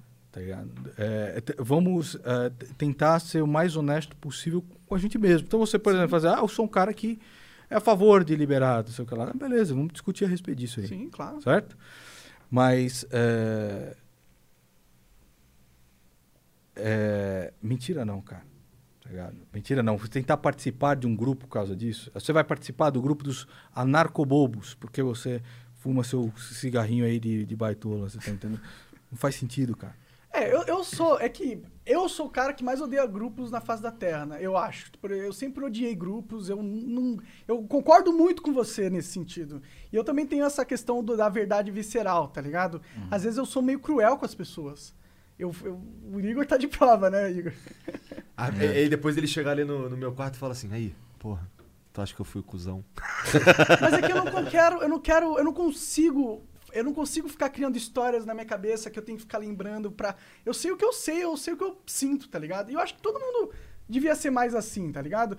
Porque por mais que realmente no, no primeiro momento que ha- haja uma- um, um impacto, tá? Haja, a- a- eu falo uma verdade visceral pra você, você vai se sentir atacado de uma certa forma, porque ela obriga você a mudar Porque ninguém um faz paradigma. isso, né? Ninguém, ninguém, você A não ouve isso normalmente. É, a verdade, assim, não é nem a pessoa, é a cultura. Quando você ofende a cultura, aí que você, aí você mexe não só você mexe em coisas muito mais profundas dentro do indivíduo, porque o indivíduo que constrói a sua personalidade com elementos de determinada cultura ou determinado grupo, ele procura defender esse grupo independente de qualquer coisa. Então, por exemplo, no começo do meu canal, quando eu falava dos caras black metal, falando que era uma, black metal era uma merda, o cara faz parte daquela cultura, ele faz parte daquele grupo. Ele tenta defender não só a personalidade dele, que foi construída baseada naquilo ou daquilo, mas ele tenta defender aquele grupo. Sempre foi assim. Então você vai falar de petistas, estão tentando defender o grupo. Você vai falar hoje dos bolsopetistas, estão tentando defender o grupo. Caralho, bolsopetista. É, bolsopetista. Como que é isso aí? É, Eles viraram petistas, Ah, senão... entendi. é, Eles, Tá, eles têm a mesma Eles estratégia do PT, É. só que agora com o Bolsonaro. E o que que acontece, cara? Na verdade, eles não estão defendendo o Bolsonaro, porque o Bolsonaro ele seria defendido se as pessoas estivessem falando qual o caminho que ele deve, que todo mundo sabe, um caminho para ter um país melhor, principalmente na- no sentido da pauta de justiça, você tá entendendo? Que é o- Justiça. que é o grande problema do Certo. Brasil. É, te- E economia tem vários também, mas acho que Cara, justiça- é, mas aí você vai falar o seguinte, por exemplo, o saneamento básico é o que tem básico é o que tem matado mais crianças. Se você der uma olhada, nos últimos três anos gastou-se 1,5 bilhões em saneamento básico e o fundão eleitoral tá gastando 2, bro. E criança morrendo de, de diarreia, é criança morrendo é, de desinteria. num ambiente de internet onde qualquer político consegue financiar a campanha dele através de crowdfunding. Então acabou, mano. É, é nem um puto pra esses caras. Sim, eles não Mas enfim, precisam. Enfim, esses caras, eles acham que eles estão defendendo o Jair Bolsonaro, mas eles estão defendendo uma pauta do Dias Toffoli, uma pauta do MDB, 100% de certeza. Não é a defesa do Bolsonaro mais. Não é mais. Por que que Então, o mas eles é tão, tão relevante assim? Por que, que é tão poderoso Toffoli é o presidente do Supremo Sim. Tribunal Federal, que pode pautar as coisas, pode decidir, ah, tem seu voto de Minerva ali, uma série de outras coisas, mas é também uma pessoa que tem um poder de persuasão imenso, gigantesco, que sabe escalar ah, socialmente de, de maneiras assim, a habilidade que esse cara tem Ele é muito absurda. inteligente. Porra, cara. Pra ser Hoje supremo, em né? dia, Tem que ser, hoje, em né? di- pô, hoje em dia, quem assessora o Jair Bolsonaro? Quem dá conselhos jurídicos a Bolsonaro? Duas pessoas. Você tinha o Moro, três, né? Você tinha o Moro, você tinha Jorge Oliveira e você tinha André Mendonça. O Moro foi colocado de escanteio desde que é, bateu firme naquele negócio do, do COAF. Hoje em dia, quem aconselha? Jorge Oliveira André Mendonça. Quem, é, quem é, o mei- que, é um, que eles, eles consideram abertamente o melhor amigo deles? Dias Toffoli. Entendi. Hoje a presidência da República, ela é. Ela serve a, a- a- interesse do próprio Supremo Tribunal Federal. Acabou, mano. Aquele negócio de, de bater de frente com a velha política e tudo mais. É interesse do Supremo Tribunal Federal. Acabou, cara. E o que, que o povo pode fazer, cara? Do Porque Dias Toffoli, Será que a especificamente. gente não consegue impeachment esses caras, mano? Um dia a gente impeachmentou a Dilma, Então, né? cara, quando eu comecei a ver que as coisas estavam muito erradas, tá? Eu juro pra você, cara, eu queria voltar das minhas férias, eu fui pra Gramado? Falei que ia fazer a cirurgia, eu queria voltar dessa, dessas férias mais tranquilo, cara. Numa vibe melhor, tá entendendo? Às vezes fazer aquilo que aquilo que dá view, mano. Pô, uns view aí de curiosidade, mano, tá, sabe? Falar disso daqui. Não é errado, né? Não, eu, eu de me divirto Ah, fazendo um sim. vídeo de videogame.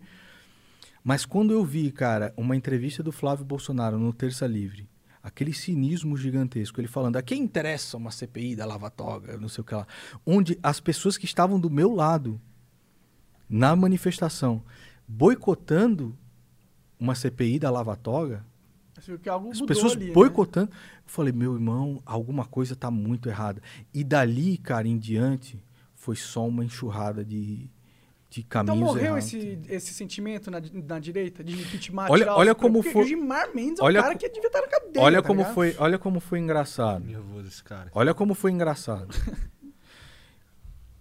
Muitos desses perfis de Twitter usam sim bot farms. Usam não só bot farms, mas muitos deles estão dentro de gabinetes. Sim, tá? Porque eu vi, não vou falar, tá? Mas eu vi. Muito bem. Quando eles quiseram tirar, como o Bolsonaro tem uma relação muito próxima ao presidente do Supremo Tribunal Federal e ele tem uma relação muito próxima não só com o AGU, mas com o PGR, como os caras viram isso, eles tiraram um pouco o foco do Toffoli, né, que tinha acabado de, Assumir. de revogar a prisão em segunda instância. Ah. Eles mudaram o foco para o Gilmar Mendes. Ah, impeachment não tem que ser no Toffoli. Impeach... Quem acompanha o Twitter nesse, nessa tarde, é, tem que ser o Gilmar Mendes, que Toffoli, depois será o Toffoli, primeiro o Gilmar Mendes e tal. Foi só o Gilmar Mendes pegar a relatoria do caso Flávio Bolsonaro e acabou, mano. Quem é que tá falando de impeachment? Acabou de fato. Acabou no mesmo. Twitter. Quem é que tá falando disso? Mas eu, eu ainda desejo. Cara, Se tivesse sim, essa mas- pauta, eu apoiaria. Meu amigo, o Twitter é a rede que é mais. ah, ela é a mais enganosa de todas. Todas. Você vê que esses caras eles não, não exercem nenhuma influência em nenhum outro, em nenhum outro lugar a não ser no Twitter. No YouTube são extremamente fracos. 50 mil views, 40 mil views. No Instagram, fracos também. Agora, no Twitter, onde você consegue fazer bot farms, onde você consegue criar um perfil falso, em- cara, em cinco minutos você cria um. Tem empresas É, que dois, isso pra você, Exato. você Você, paga pega, uma, paga uma empresa, cria 100, cria 200, Sim. cria 300. mil, dez mil. O que que acontece? Só que o Twitter é uma... É a rede que é mais utilizada pelos jornalistas. É. Jornalistas não utilizam muito o YouTube, não utilizam muito o Instagram. Estão começando agora. É que o Instagram é difícil se comunicar um com o outro, Isso. né? Mas aí o que, que acontece? Esses caras fazem uma pressão draconiana nos jornalistas. Hum, E os jornalistas muitas vezes acreditam que aquilo lá é real. Então, por exemplo, você pega um Lilo Vlog com 5 mil curtidas, 7 mil, 10 mil curtidas, aquilo é real? É porra nenhuma. Você pega um Alan dos Santos com 3 mil curtidas, você vai ver tem 10 comentários lá, 20 comentários. Matematicamente é impossível. O que, que está acontecendo? Eu sei exatamente o que que está acontecendo. Eu sei exatamente o que está acontecendo. É a pressão em cima da rede que, que os jornalistas usam para perverter, às vezes, aquilo que é a verdade. Nós, estamos, nós sabemos que a Globo é, é muito sacana, muitas vezes, nas, nas notícias. A Record, tal, toda a grande mídia, toda a, a, a, a- imprensa, que chamam de extrema imprensa. Só que fatos, fatos, não interessa quem está noticiando um fato, um fato é um fato. É, mas tem jeito de você E apresentar o fato E qual foi, qual foi o problema do PT? O PT, Vários. o PT parou de observar as pessoas, os militantes do PT. É claro, vários problemas, como você falou, é lá é uma quadrilha generalizada. Mas um dos problemas, um dos problemas foi parar de observar a realidade. Não tem mais conexão com a realidade. Sim. E os bolso... É, é engraçado isso, Isso. né? E os bolsopetistas estão perdendo a relação com a realidade também. Ah, o valor moral que esses caras têm hoje é o seguinte: Bolsonaro fez, tá certo, Bolsonaro não fez, tá, é, é, é, tá certo também. O, tá que o, Bolsonaro, certo. o que o Bolsonaro fizer está certo. Você acha que não tem um sentimento de, pô, vou apoiar esse time aqui porque eu quero ver ele ganhando, não importa o quê? Não, o sentimento que tem é o seguinte: esse é um sentimento muito, muito terrível. Você não pode falar que o Lula não encheu o coração do povo de esperança naquela época. O povo tava com esperança, mudar, tal, não sei o que lá. Bolsonaro, quando entrou na presidência da República, encheu o coração das pessoas de esperança. É muito triste, cara, você chegar para uma pessoa e falar assim: olha, cara, o caminho que ele está seguindo é um caminho que não, não traz esperança mais nenhuma, nenhuma, nenhuma, nenhuma. Ainda que tenha melhoras econômicas, essas melhoras econômicas serão completamente consumidas pelos políticos blindados e pelas leis que estão se passando agora, que nunca se viu, cara. Nunca se viu. Nem na Itália, depois dos mãos, do Mãos Limpas, tem um negócio como aqui, cara. A prisão preventiva Nossa, tá... totalmente feito. Ele, assim, é, o engraçado é que a gente tá todo mundo vendo. Você consegue, só de você não precisa ser. Não precisa ser um juiz pra você olhar as coisas que estão acontecendo e falar: caralho, os caras estão se fechando. Então, criando bicho, uma eu não sou uma redoma." merda de um músico. Eu sou só um músico. Mas Só que eu também é um tenho ser humano que Mas eu, eu tenho o né? direito de também falar. tá vendo as Eu merda, tenho o então. direito de pesquisar, eu tenho o direito de, de conversar com as pessoas, entendeu? E, por exemplo, quando o Bolsonaro fala uma mentira, é mentira. Ele não pode sancionar, eu não posso sancionar isso se não leva impeachment. É mentira. Isso É mentira, cara, cara. dura, né, é mano? Ele mentira. Tá achando que a e gente você, é trouxa, e você né, vai mano? e você pergunta para meu irmão Então advogado. leva a porra do impeachment, caralho. Você não falou que. Você Não, falou acha que o cara leva impeachment? Leva, O povo, Não, mesmo, mesmo que fosse levar, cara, assim, se fosse uma parada que a gente tava falando aqui, ficou assim, caralho, beleza, o cara é o presidente, e prometeu fazer esse bagulho aqui, que a princípio é o certo, e porra, chega lá e faz o contrário, que porra é essa, cara? triste, é muito triste, cara. Ah, você é impeachment. Irmão, E eu acho que isso vai morder Caralho. a bunda do Bolsonaro no futuro. Isso é muito Porque triste. ele vai perder Eu fiquei uma semana, a meu irmão, eu fiquei dele, uma cara. semana, entendeu? Uma semana mal, quase sem comer e tudo De mais. verdade, assim, realmente. Mal. Porque eu- eu- você falou, é, você acho que você foi muito ingênuo, tal, no bagulho e tal, de acreditar. Mas eu acreditava que dava, cara. Eu acreditava que dessa vez dava. Dava pra ser primeiro mundo, entendeu? Vai ser difícil. acreditei. Vai demorar, eu acho. Eu cara, acreditei. eu entendo, eu entendo o sentimento. Então isso de- é muito triste, cara. Isso é muito triste. Tá ligado? Você acreditar num bagulho. fa- Agora, ago- por favor, cara. Conseguimos. Um pouco de justiça. ajuda Quantos, aí, quanto sangue você acha que tem na mão do Lula? Porra, pra Quanto sangue você acha que tem na mão desses caras como Renan Calheiros? Com, quanto sangue você acha que tem nessa- na mão desses caras que são corruptos? Só da verba que era necessária pro povo não chegar, esse povo morreu. E aí os caras tá querem que eu não fique indignado com isso, cara?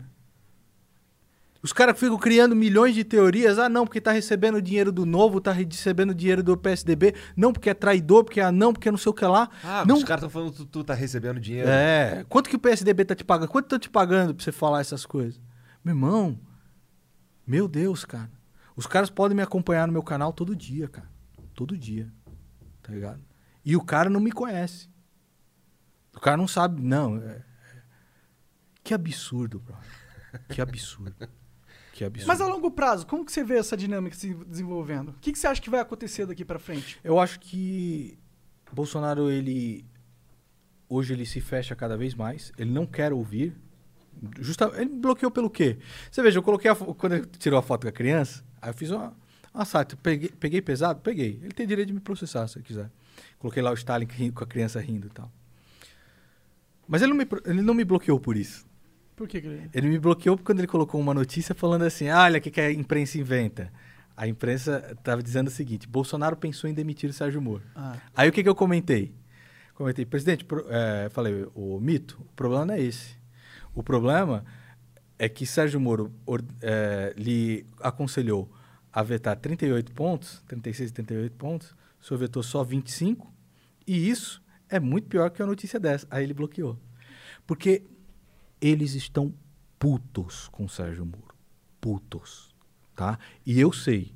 Eu não vou falar nome aqui, mas, mas por que, que eles estão putos pra porque, caralho? porque eu, Porque é muito certo? Mano, se eles pudessem queimar o Sérgio Moro, eles já teriam queimado. Porque ele é um, vi... ele é um candidato viável pra concorrer acima É do o, Bolsonaro? é o ciúme daquilo que o Sérgio Moro é e que os caras não são.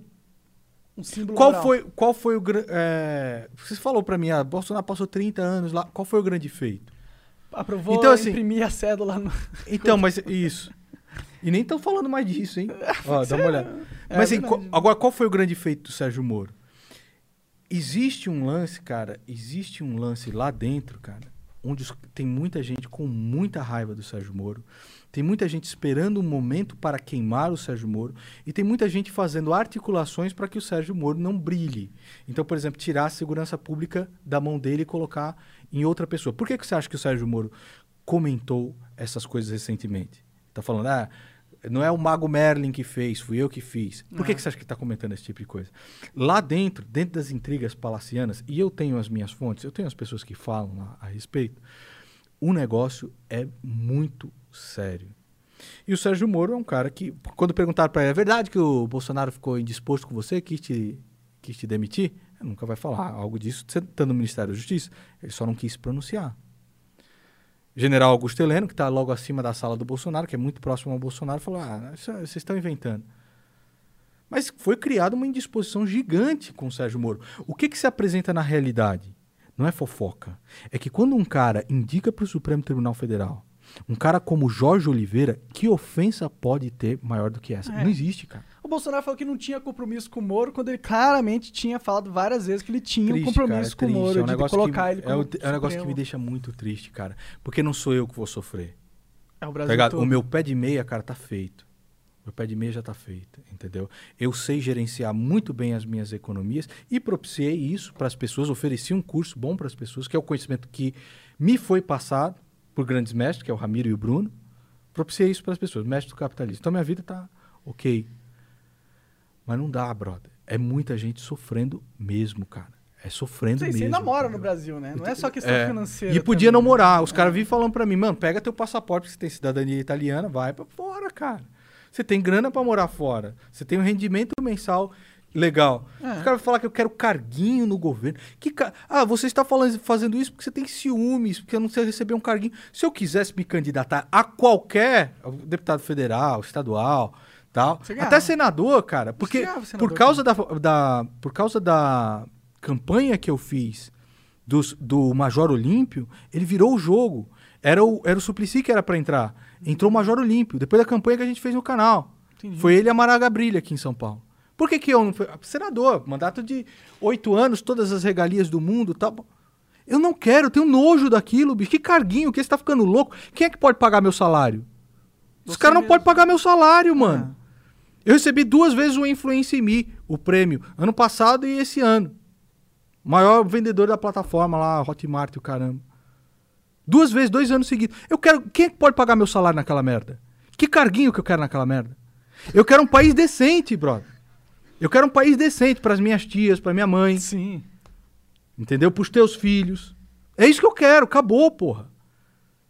Então os caras falam, ah, não, agora você ficou com ciúminho porque você não foi no CEPAC, que foi aquele negócio que o, o- o- O, Eduardo, Bolsonaro, gastou um milhão de reais de dinheiro público lá no CEPAC. Um milhão de reais. Não, mas eu não sabia. Ele me convidou ele falou: Pô, Nando, eu sei que você detesta isso, mas eu preciso te convidar. Você não foi no ano passado? Eu não fui, né? Eu falei: Ah, cara, isso aí. Meu, pra me tirar de casa é difícil. Todo mundo Verdade. sabe, tá ligado? Inclusive, valeu demais. É, até porque eu, eu tava com o negócio entalado, eu queria falar pra alguém, entendeu?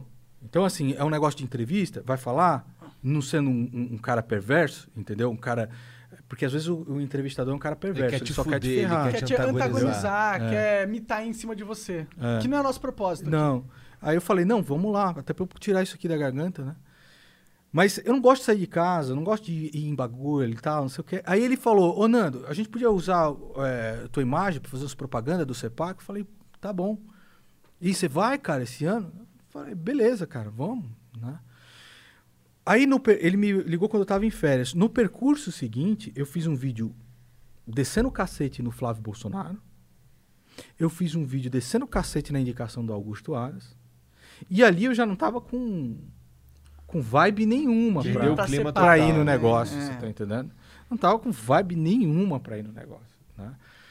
Até o Thiago falou, ó, é, não sei, é, o Eduardo chegou e mandou uma mensagem um pouco antes, né? O Nando precisa de alguma coisa, não precisa de carro, de hotel, a gente providencia tudo pra ele. Aí o Thiago, que era meu assessor na época, falou assim, ó, cara, o Nando, eu não sei como é que tá, eu vou conversar com ele. Aí eu falei, Thiago, vem aí que não vai rolar esse negócio, né? E aí o, o, antes de eu chegar e falar, eu nem ia falar porra nenhuma. Falar, ah, mano, essa porra aí, não vou esse negócio.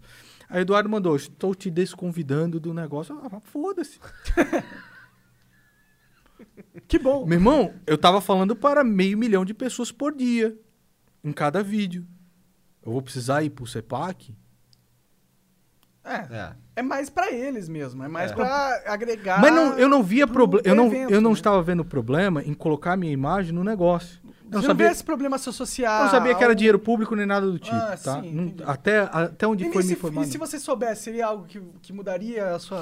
Cara, eu acho que não é, o, pro- eu, eu não é o problema, você tá entendendo? Não é o problema. Se é com qualidade, se é com pessoas que vão falar algo que são importantes e tal. se não é etc. super valorizado. Exato. Se, eu- não, não vejo. pro- Não é esse o problema. O problema é você fazer um evento com o nome de é, Congresso Conservador, quando na realidade é um congresso que está condicionado à idolatria dos Bolsonaros. Esse é o É problema. outra parada. Não é o. Você vai, eu chego lá no co- Congresso Conservador e vou falar assim, olha, como é que o cara pode se dizer conservador e colocar na, na PGR um cara que deu festa pro Zé Dirceu, que não sei, já pensou eu lá no... Os caras tudo querendo me matar, mano. É possível, é possível. Tu tava falando antes aí que tu teve grandes mestres que te ajudaram aí com esse lance da, de educação financeira e tal. Certo. É, não te- mas você te- teve também um. Tu, tu estudou com o Olavo de Carvalho? Foi isso que aconteceu? Não, o que acontece é o seguinte. O Olavo de Carvalho, é, um amigo meu me mostrou um, um livro dele há muito tempo, era o Jardim das Aflições, né? Aham. Aí quando eu olhei atrás, tem a foto dele lá, falei, putz, ah, esse cara não sabe nada. Mas os argumentos dele eram bastante convincentes, entendeu? Ou seja, aquela, aquela, aquela coisa meio que de adolescente, de, ah, esse cara não, esse cara não sabe nada, tá aqui com um cachinho, com um, um cigarro, olha a pose desse cara. Mas é muito bom, entendeu? Muito bom, uma obra muito boa. Depois me matriculei no COF. A, a percepção que ele tem filosófica é principalmente a crítica que ele faz a Aristóteles, Aristóteles sob uma nova perspectiva, excelente. Os livros são excelentes. Mas tu acha Mas que. é, o que que acontece? Aí fui, participei, fui aluno do COF e tudo mais. Acho excelente. O problema é que em 2019 eu não, eu não conseguia mais reconhecer aquilo que o Olavo estava falando. Só isso, entendeu? O que, que ele tá falando agora? Você acha que ele virou Não, um então- fantoche do bolsonarismo? Eu acho que é o contrário, né? Não? Eu Bolso- acho que. ele, Eu ele acho tá que... controlando os Bolsonaro de Eu- alguma forma? Não, eu, eu, eu acho que, que ele, ele, ele. Posso estar falando merda, mas eu sinto que ele, ele, ele é um guru dos caras de um jeito. Na verdade, o meu problema com o Olavo é que é a maneira como ele se. se Não, ó, co- deixa eu se expressa. só, Ele- tipo, primeiro que ele só esculacha li- todo mundo. É, deixa eu só ver. só ele que é Calma. pica. E- Uma Ou das não? coisas que aconteceu, no meu ver, foi o seguinte: por volta de abril, por volta de março, os caras começaram a ser extremamente injustos com aquilo que o Olavo estava fazendo. As revistas mesmo. Sim. Entendeu? Então colocar ele na capa como guru, como palhaço, como não sei das quantas. E isso, no psicológico da pessoa, é muito ruim. Entendeu? É muito ruim. Eu, e, e eu achei uma injustiça gigante aquilo que estava fazendo com, com o cara. Né? Naquilo lá.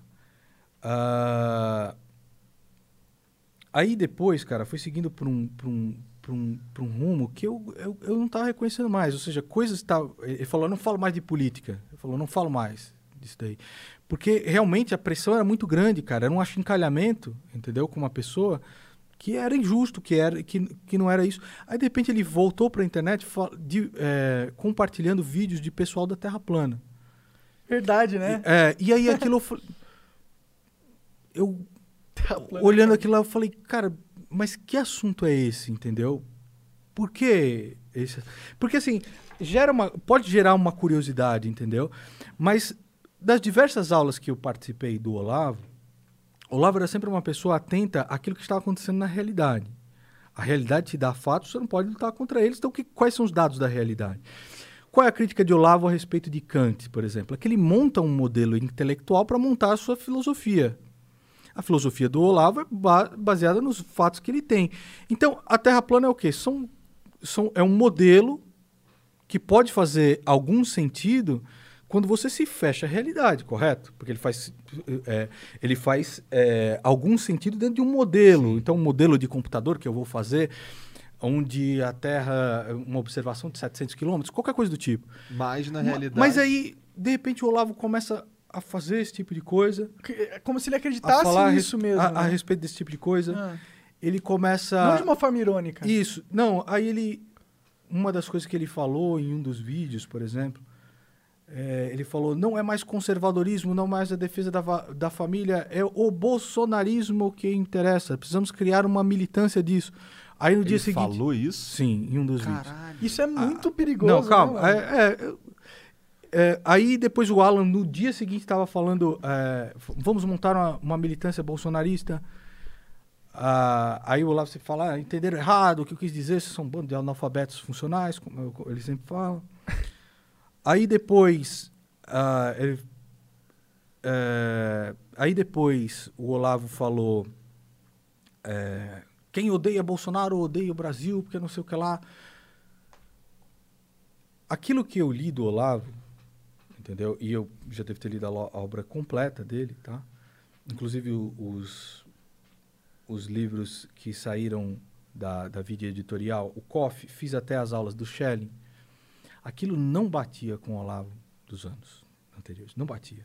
Parece entendeu? que agora ele tá E entriste- preocupado em e me construir um projeto de poder, me- né? me- não, cara, não, não- eu não vou entrar nisso. Mas não- você não. Mas não é. Mas tipo. Não é o que dá na cara? Não é o que dá na cara que ele tá pro- ali. Não, mas qual é o projeto de poder que o Olavo tem? O Olavo tem alguns. Ele tem muita influência dentro do Não, bolsonarismo. não, eu não, não acho que é isso, cara. Porque Não se é? tivesse. Não, não, não, não, não acho que é nada disso. Não acho que é nada que, disso. que, que você. Você não, você não sabe o que, que é? Não acho que é nada disso. O que que qual, você acha qual, que- qual a influência de- dele dentro do bolsonarismo? Eu não acho que é isso. Eu, até já, eu já vou lhe falar al- al- alguma coisa aqui que eu nunca nem, nem comentei. É, Mas a- aí teve essa parte da, da Terra plana.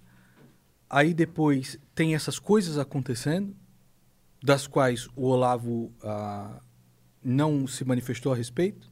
Dessas todas que eu citei aqui. Aras, pau, pau, pau. Ele é uma pessoa extremamente inteligente. Ele está vendo isso que está acontecendo, mas não se manifestou muito a respeito disso. Acredito que talvez ele entenda que seja o único meio ou qualquer coisa do tipo. Porque ele fala, às vezes ele tem umas críticas duras, ele fala assim, ó, quem manda nesse país é o Haddad. Ó, eu tô falando isso, eu estou falando exatamente isso, entendeu? Então nós não estamos discordando. Entendi. Mas é, aí chegou um momento onde eu, por ter essa posição, ele começou a compartilhar diversos vídeos de pessoas me difamando, É, eu acompanhei essa, essa inclusive um estelionatário, né? Caralho. É, um cara que fingiu que eu estava processando para fazer uma vaquinha. Caralho. Pessoa- é, pessoas que me tratavam como lixo. E eu sempre defendi o Olavo desse tipo de, de coisa terrível, cara. Aquilo que a filha do Olavo de Carvalho fez com ele, uma coisa terrível, coisa eu sempre vi tu defendendo a coisa cara. Um e, e não e atacarei. E ainda não, ata- um respeito. e não atacarei. tem Não atacarei. Não quero fazer isso aqui. Não, mas Porque, não porque também, não, mas, mas aí que tá. Foi muito importante para para enxergar a realidade. Agora, Olavo me ensinou a pensar e não a obedecer. Muitos dos caras, e eu já conversei com vários, tá? Não pode falar isso porque o Olavo vai. Não, não ih, puta, isso daí eu não vou falar porque senão vai, o Olavo vai. E vários dos caras que estão ali com ele, não vou falar nomes aqui, entendeu? E eu sei de- desse negócio. Agora, eu não vou ficar fechando os olhos para as coisas que acontecem por causa do Olavo. Quando aconteceu lá o. O, o primeiro turno, não sei se vocês, ah, vocês lembram do primeiro turno. Existiam diversas denúncias de urnas fraudadas. Uhum. Ah, correto? sim. É o Bolsonaro. Mas diver- depois do primeiro turno, diversos deputados do PSL já tinham sido eleitos. Hum. Formavam uma bancada grande e poderosa lá. E o Olavo fez um vídeo falando assim: Isso tem que acabar agora mesmo! Ou o Bolsonaro diz que essas, que essas eleições são inválidas, né? ou não sei o que lá, tava, tava radicalizando um pouco o, o discurso lá. E o Eduardo Bolsonaro foi na minha casa, dia que tô lá, eu e o Gil, falou assim: Mano, o que, que o Olavo tá falando, cara? O que, que a gente faz com isso daí e tal? Entendi. Aí eu cheguei e falei, cara, olha, não acho interessante bater de frente nem nada do tipo, mas liga lá pra ele, conversa, alguma coisa do tipo, tal. Ah, meio descoordenado isso aí, então, Cara, não, né? não, não é coordena. O Olavo não tem coordenação nenhuma com o governo. Isso aí você tem que tirar da cabeça, que ele é guru do governo, que ele é, é, coloca. Tá. o- Não, Isso não existe. Mas o que, acon- associação de referência. o que acontece é o seguinte: até mesmo na escola sem partido, meu amigo, o Miguel Najib, ele elaborou os pontos junto com o, Olavo de Carvalho. Entendi. Isso me foi dito pela Bia Kiss, pela irmã da Bia Kiss que estava lá em casa. Aí o Olavo, depois dele ter ido lá em casa, dele ter dado a, a entrevista, esse negócio de escola sem partido é de analfabeto funcional. Falei pra Bia, o que que tá acontecendo, meu? Ele ajudou a fazer a parada e agora tá Que, criticando, é que, que- isso? naquela época. Aí eu falei, não, não, não falamos nada do professor, não podemos falar nada tal. Cara, olha.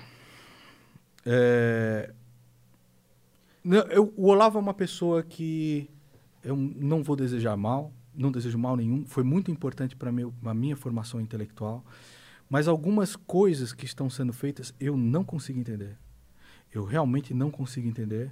Entendeu? Ah, e eu acho muito complicado, em um momento como esse, não observar o que está sendo feito, cara. Porque o projeto, do- o projeto de poder do Foro de São Paulo, o projeto de poder do PT, o projeto de poder da esquerda, ele está sendo levado adiante através desses subterfúgios, desses meandros que estão acontecendo atrás das cortinas das esferas do poder. Que está muito claro, cara. André Mendonça, Augusto Aras, Jorge Oliveira, Fernando Bezerra, Eduardo Gomes, Ademar Gonzalez. O partido do Bolsonaro, meu amigo, ele é formado por um cara, é, um cara que era, era, ele patrocinava o PC do B, Luiz Belmonte lá. Ele, ele financiava o PC do B. Ele é o segundo vice-presidente do, do partido. Ele está afiliado ao PSDB.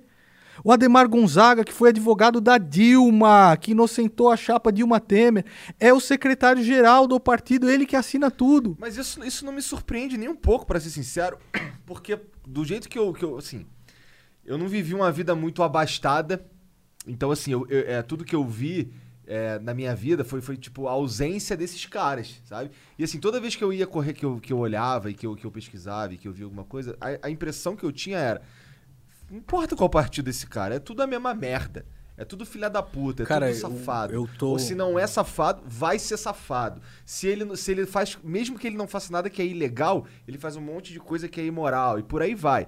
Aí, esse tipo de coisa que você tá me falando aí, na verdade, pra mim, é. É, eu sabia, na verdade, assim, eu O imaginava. status porque- quo ele vai É, se então, você não tinha esperança, eu tinha muita esperança. Sim. Né? É. Ah, eu estou fadado, cara, a seguir os passos dos meu, do meu pai em algumas coisas, entendeu? O meu pai, bem no começo do PT, PT era uma esperança, eles eram os, partidos, os paladinos Eu da lembro. justiça. Foi um cara lá em casa, isso em Budas Artes, chamado. Não, era o, o Geraldinho, entendeu? Na, numa época onde não sobrou nenhum vereador. Todos os outros vereadores foram denunciados e presos por corrupção. Sobrou só o Geraldinho, que era do PT.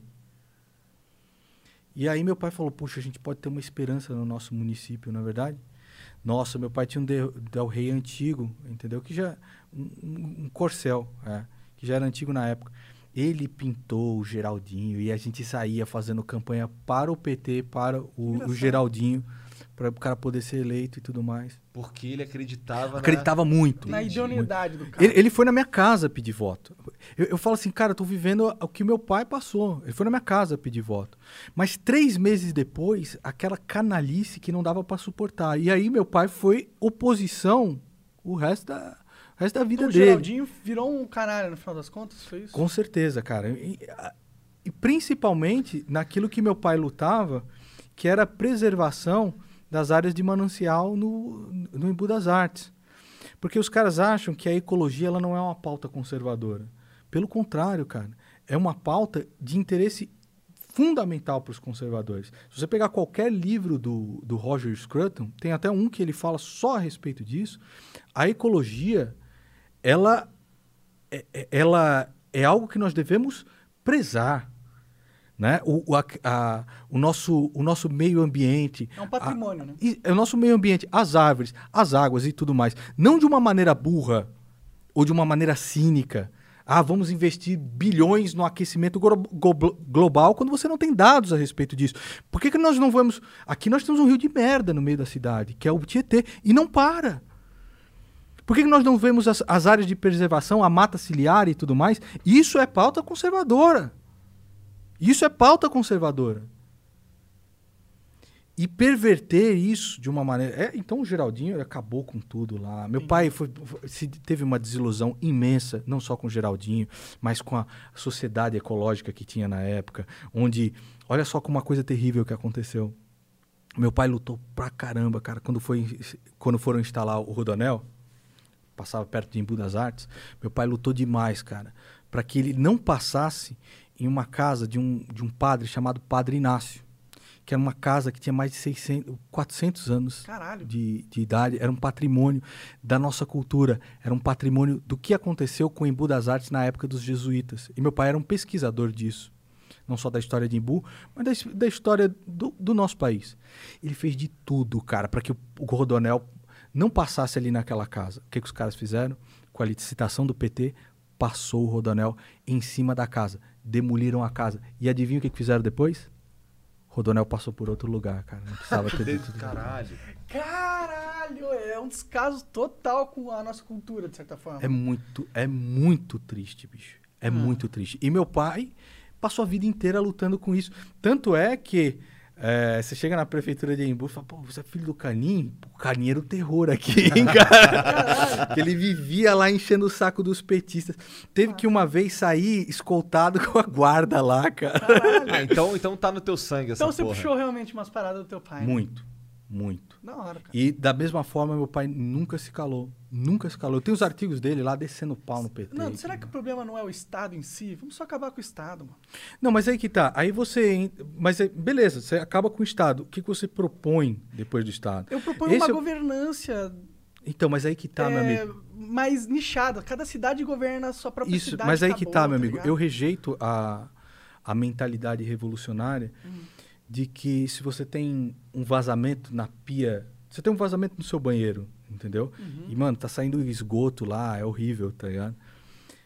Eu rejeito a teoria de que você tem que destruir a casa para construir o vazamento. Pra Pra consertar, consertar o vazamento. Sim. Eu acredito que é possível resolver o vazamento. Se Bolsonaro tivesse tomado diversas atitudes corretas, entendeu?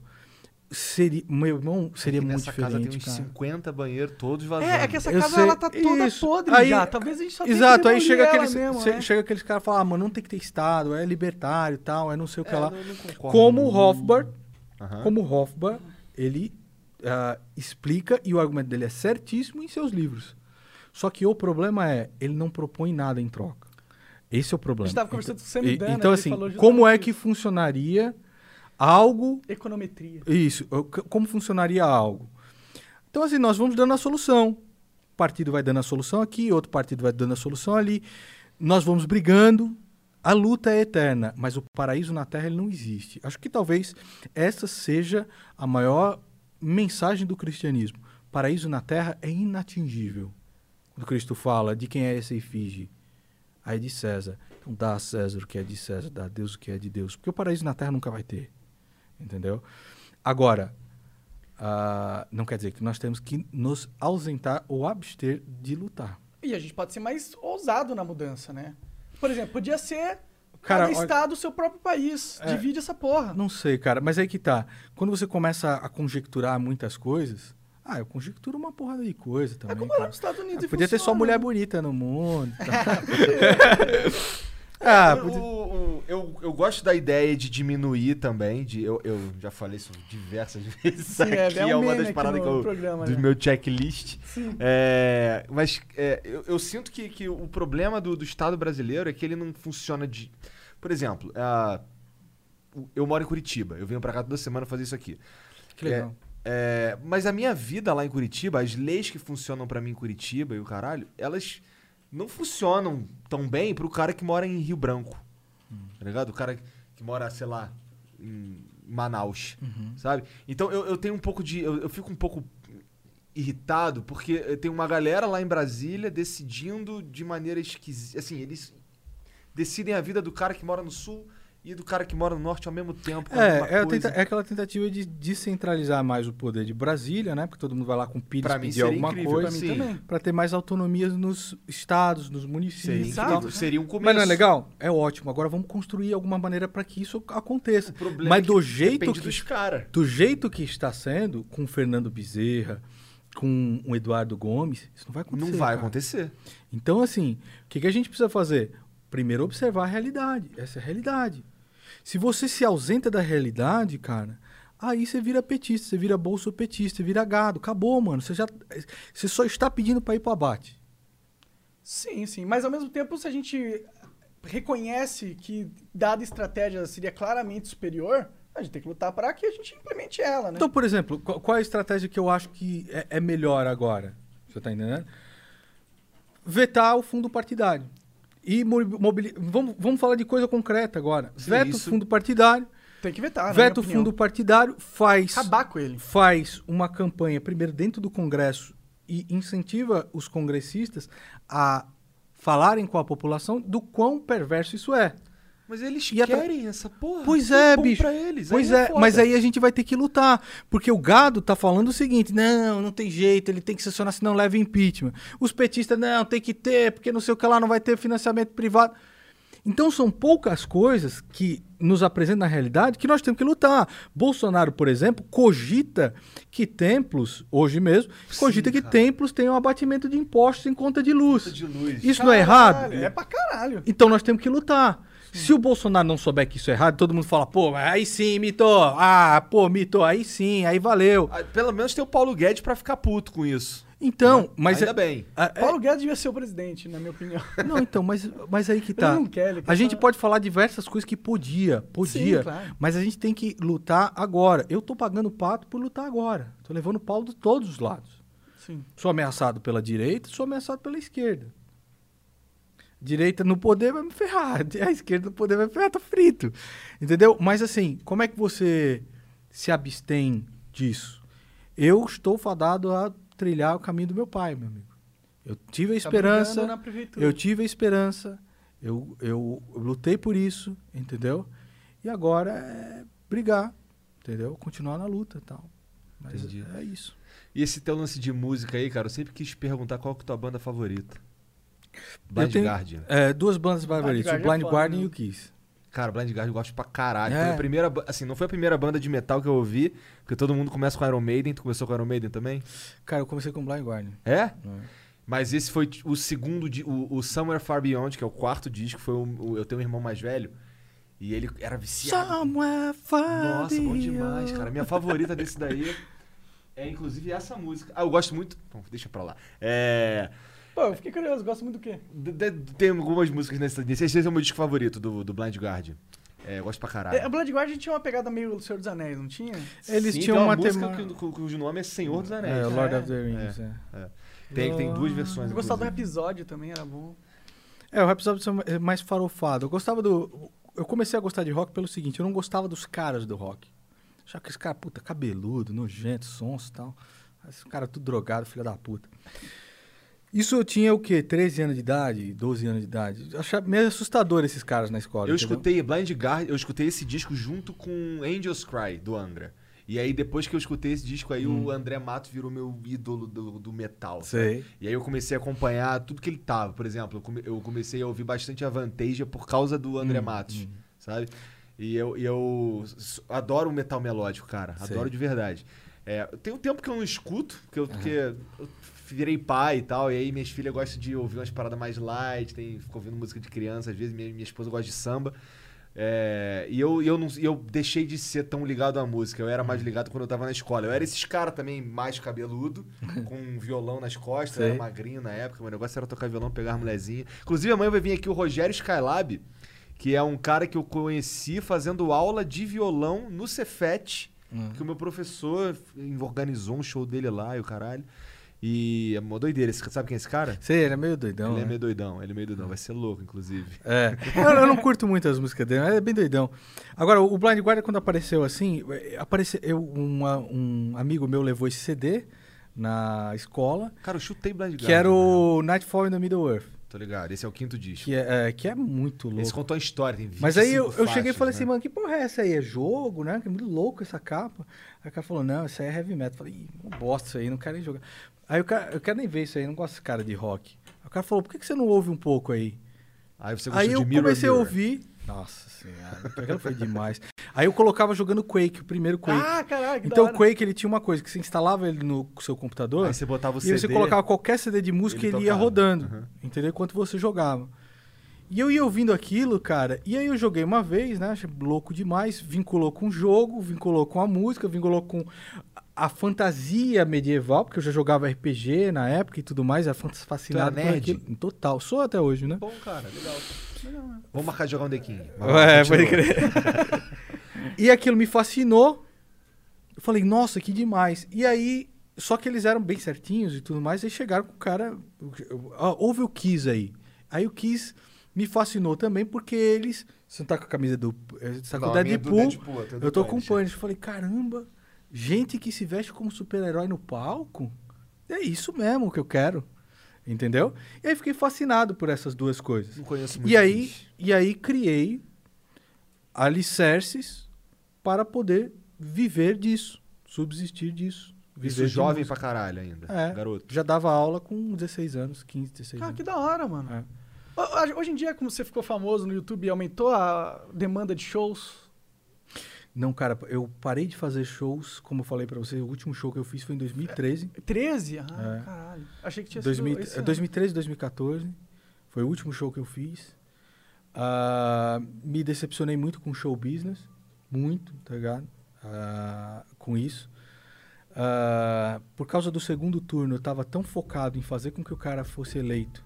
Eu dispensei todos os meus alunos. né? Caralho. E ainda não... Ainda não sentei pra fazer a minha agenda novamente. Você sente vontade de voltar pra música? Eu vou voltar a dar criar uma- aula esse ano, cara. E Eu que falei é uma pra minha esposa. isso aí, aí, mano? Porque, porra, agora Não. você teria um publicaço pra ir te É, assistir, tem um né, mano? publicaço, meu amigo, mas na minha posição, você tá fazendo um show e de lá o cara dá um tiro em você, Já é pensou? muito É bem possível. É isso que você tá É que, quem são preocupado. aqueles caras que tocaram contigo no clipe da Amazônia? Ah, puxa, foram pessoas que... Mas são, os caras do Pandora, não? O baterista era, É? baterista Cláudio, que casou com a minha prima, foi baterista da minha banda, casou com a minha prima. Eu acredito que aqueles caras estão na minha vida por... É o dedo de Deus que colocou aqueles caras lá. O Júnior era meu luthier, antigamente, então ele cuidava dos, dos meus instrumentos e tal. Tu tem uma caralhada de guitarra? É, assim, tem algumas, né? E ele era a pessoa que eu levava lá. E quando eu fiz a primeira entrevista ao Bolsonaro, ele falou: Cara, essa entrevista ficou tão mal gravada. Eu tô começando a mexer com câmera, acho que eu podia fazer um negócio melhor. Eu falei: ah, Então faz. Apaga alguma coisa aí. E aí, é um, é um cara maravilhoso. O Vagnão, o Vagnão tem um canal legal também, que é um cara que, que tava tocando baixo lá também, é um cara incrível. E o Cláudio também. O Vini tava lá, o Thiago, uma pena não ter ido na gravação desse clipe. Mas são pessoas que que Deus colocou na minha vida, cara. E assim, eu agradeço muito, ideia cara. aí, cara. Vou fazer uma música aqui de girafas na Amazônia. Cara, eu tava. é, eu tava muito desanimado da música. Muito, muito, muito desanimado da música. E eu ia voltar pro canal, né? E aí, do nada, do nada, o Júnior chega lá em casa e falou assim: Cara, deixa eu te mostrar uns riffs bem loucos aí. Eu falei: Ah, mostra aí, né? Mas quando os caras mostram as coisas pra mim, cara, eu, eu geralmente ouço assim, e falo, legal. Legal teu riff. Não me empolga muito. Mas o riff dele me empolgou, cara. Achei aquilo muito louco. Aí eu falei, e se a gente fizesse um negócio diferente? E se a gente pegasse a crítica do canal com a teatralidade, com a comédia e com o heavy metal e colocasse isso num videoclipe lá? Aí os caras, ah, vamos fazer então. Você não se importa se eu estragar a sua música? Falou, não, usa aí. E aí fizemos lá. Foi bem divertido, Ah, foi legal. legal eu queria ter. Eu, juro- concordo pra você, com, com você na, no- na crítica da, dessa galera preocupada com a Amazônia, nem sabe que bicho tem nessa merda. Mas a questão é assim, nós temos que ter um- uma preocupação muito grande com a Amazônia, de fato. Agora, a hipocrisia com isso é complicado. Então tem muito índio que tem reserva lá que vende madeira pros caras, você tá entendendo? Porque não tem é, é, para ganhar dinheiro mesmo, cobra pedágio e tudo Índio é mais. ser humano, Então mano. assim, ah, nós não estamos falando que a Amazônia não é importante. Ela é importante, mas esse assunto ele tem que ser abordado com uma seriedade. Esse assunto ele tem que ser abordado com o respeito que ele merece. Ninguém quer ver não só as nossas riquezas sendo exploradas por outro país, mas ninguém quer ver a biodiversidade e nem as nossas matas indo para o saco por causa de queimada irresponsável, cara. Sim. Então, assim, não, não, não é uma. Ou, ou deixar de explorar aquela, a- essa biodiversidade ao nosso favor por um xismo é, ecológico, de que não pode mexer na natureza. Claro que pode mexer Eu na acho que natureza, assim, porra. eu acho que tudo é aquele negócio. Precisa ter um, um, um- um estudo muito sério, um estudo isento, sério, e pessoas sérias envolvidas. Meu pai era um cara que ia lá, via mata ciliar e tal. E os caras compram muito estudo, mano. Os caras compram estudo falso. Só pra um papel Aí quando você vai ver no dia querem. seguinte o rio tá todo poluído, você tá entendendo? Quando você vai ver no dia seguinte um, um, um determinado recurso que poderia ser usado na, na área da farmácia deixou de existir, cara.